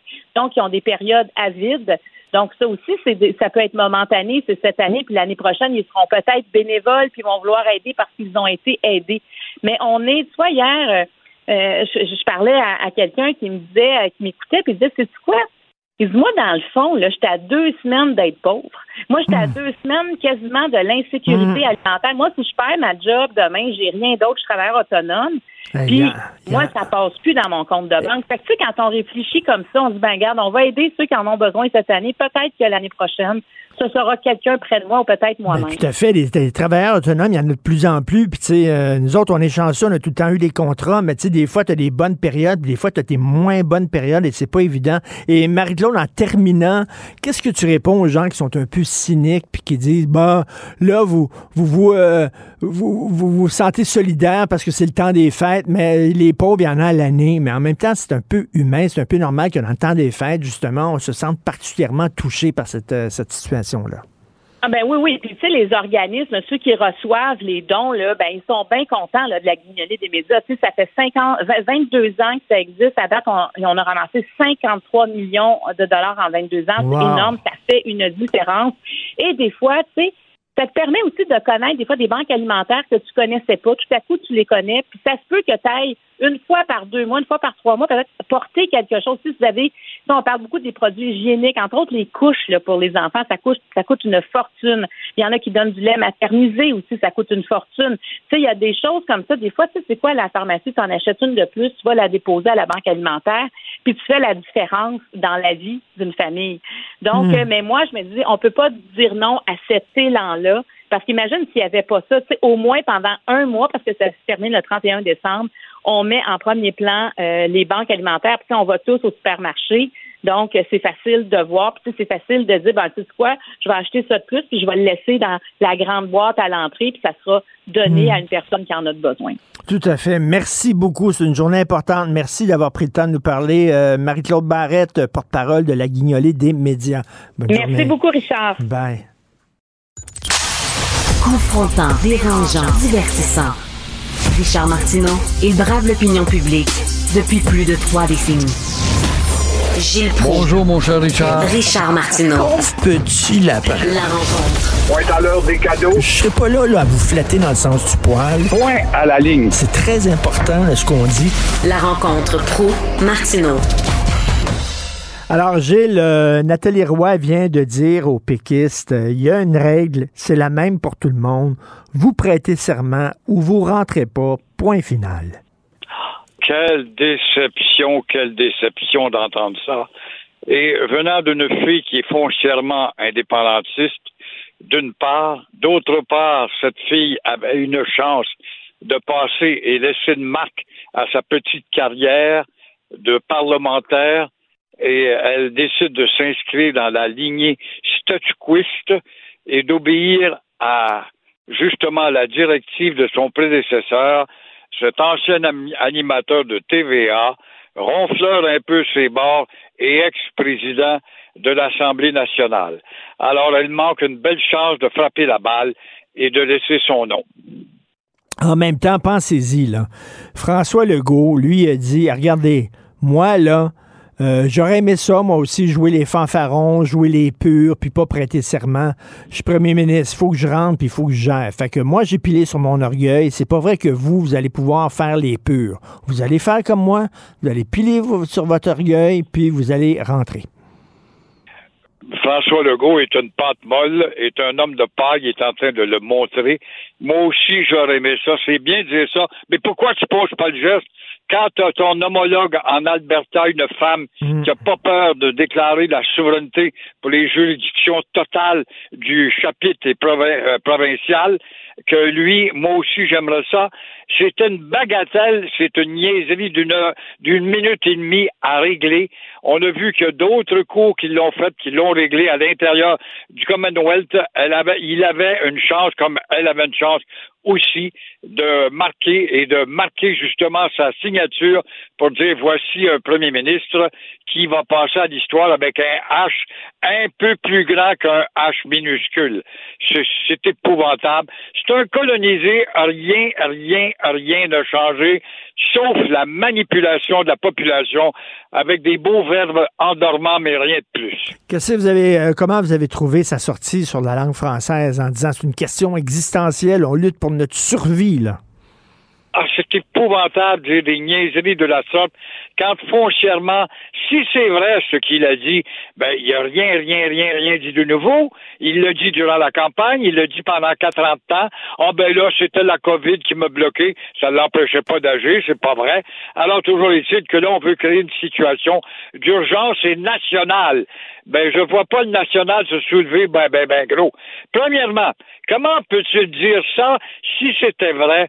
Pourquoi ne s'est-il pas occupé des impotents de l'Office de la langue française de la protection, faut-il rajouter. Est-ce qu'ils ont agi, ces impotents? Est-ce qu'ils agissent au moment où on se parle? Est-ce qu'ils vont agir? Il n'a même pas prononcé le nom de cet organisme hier durant son discours fleuve.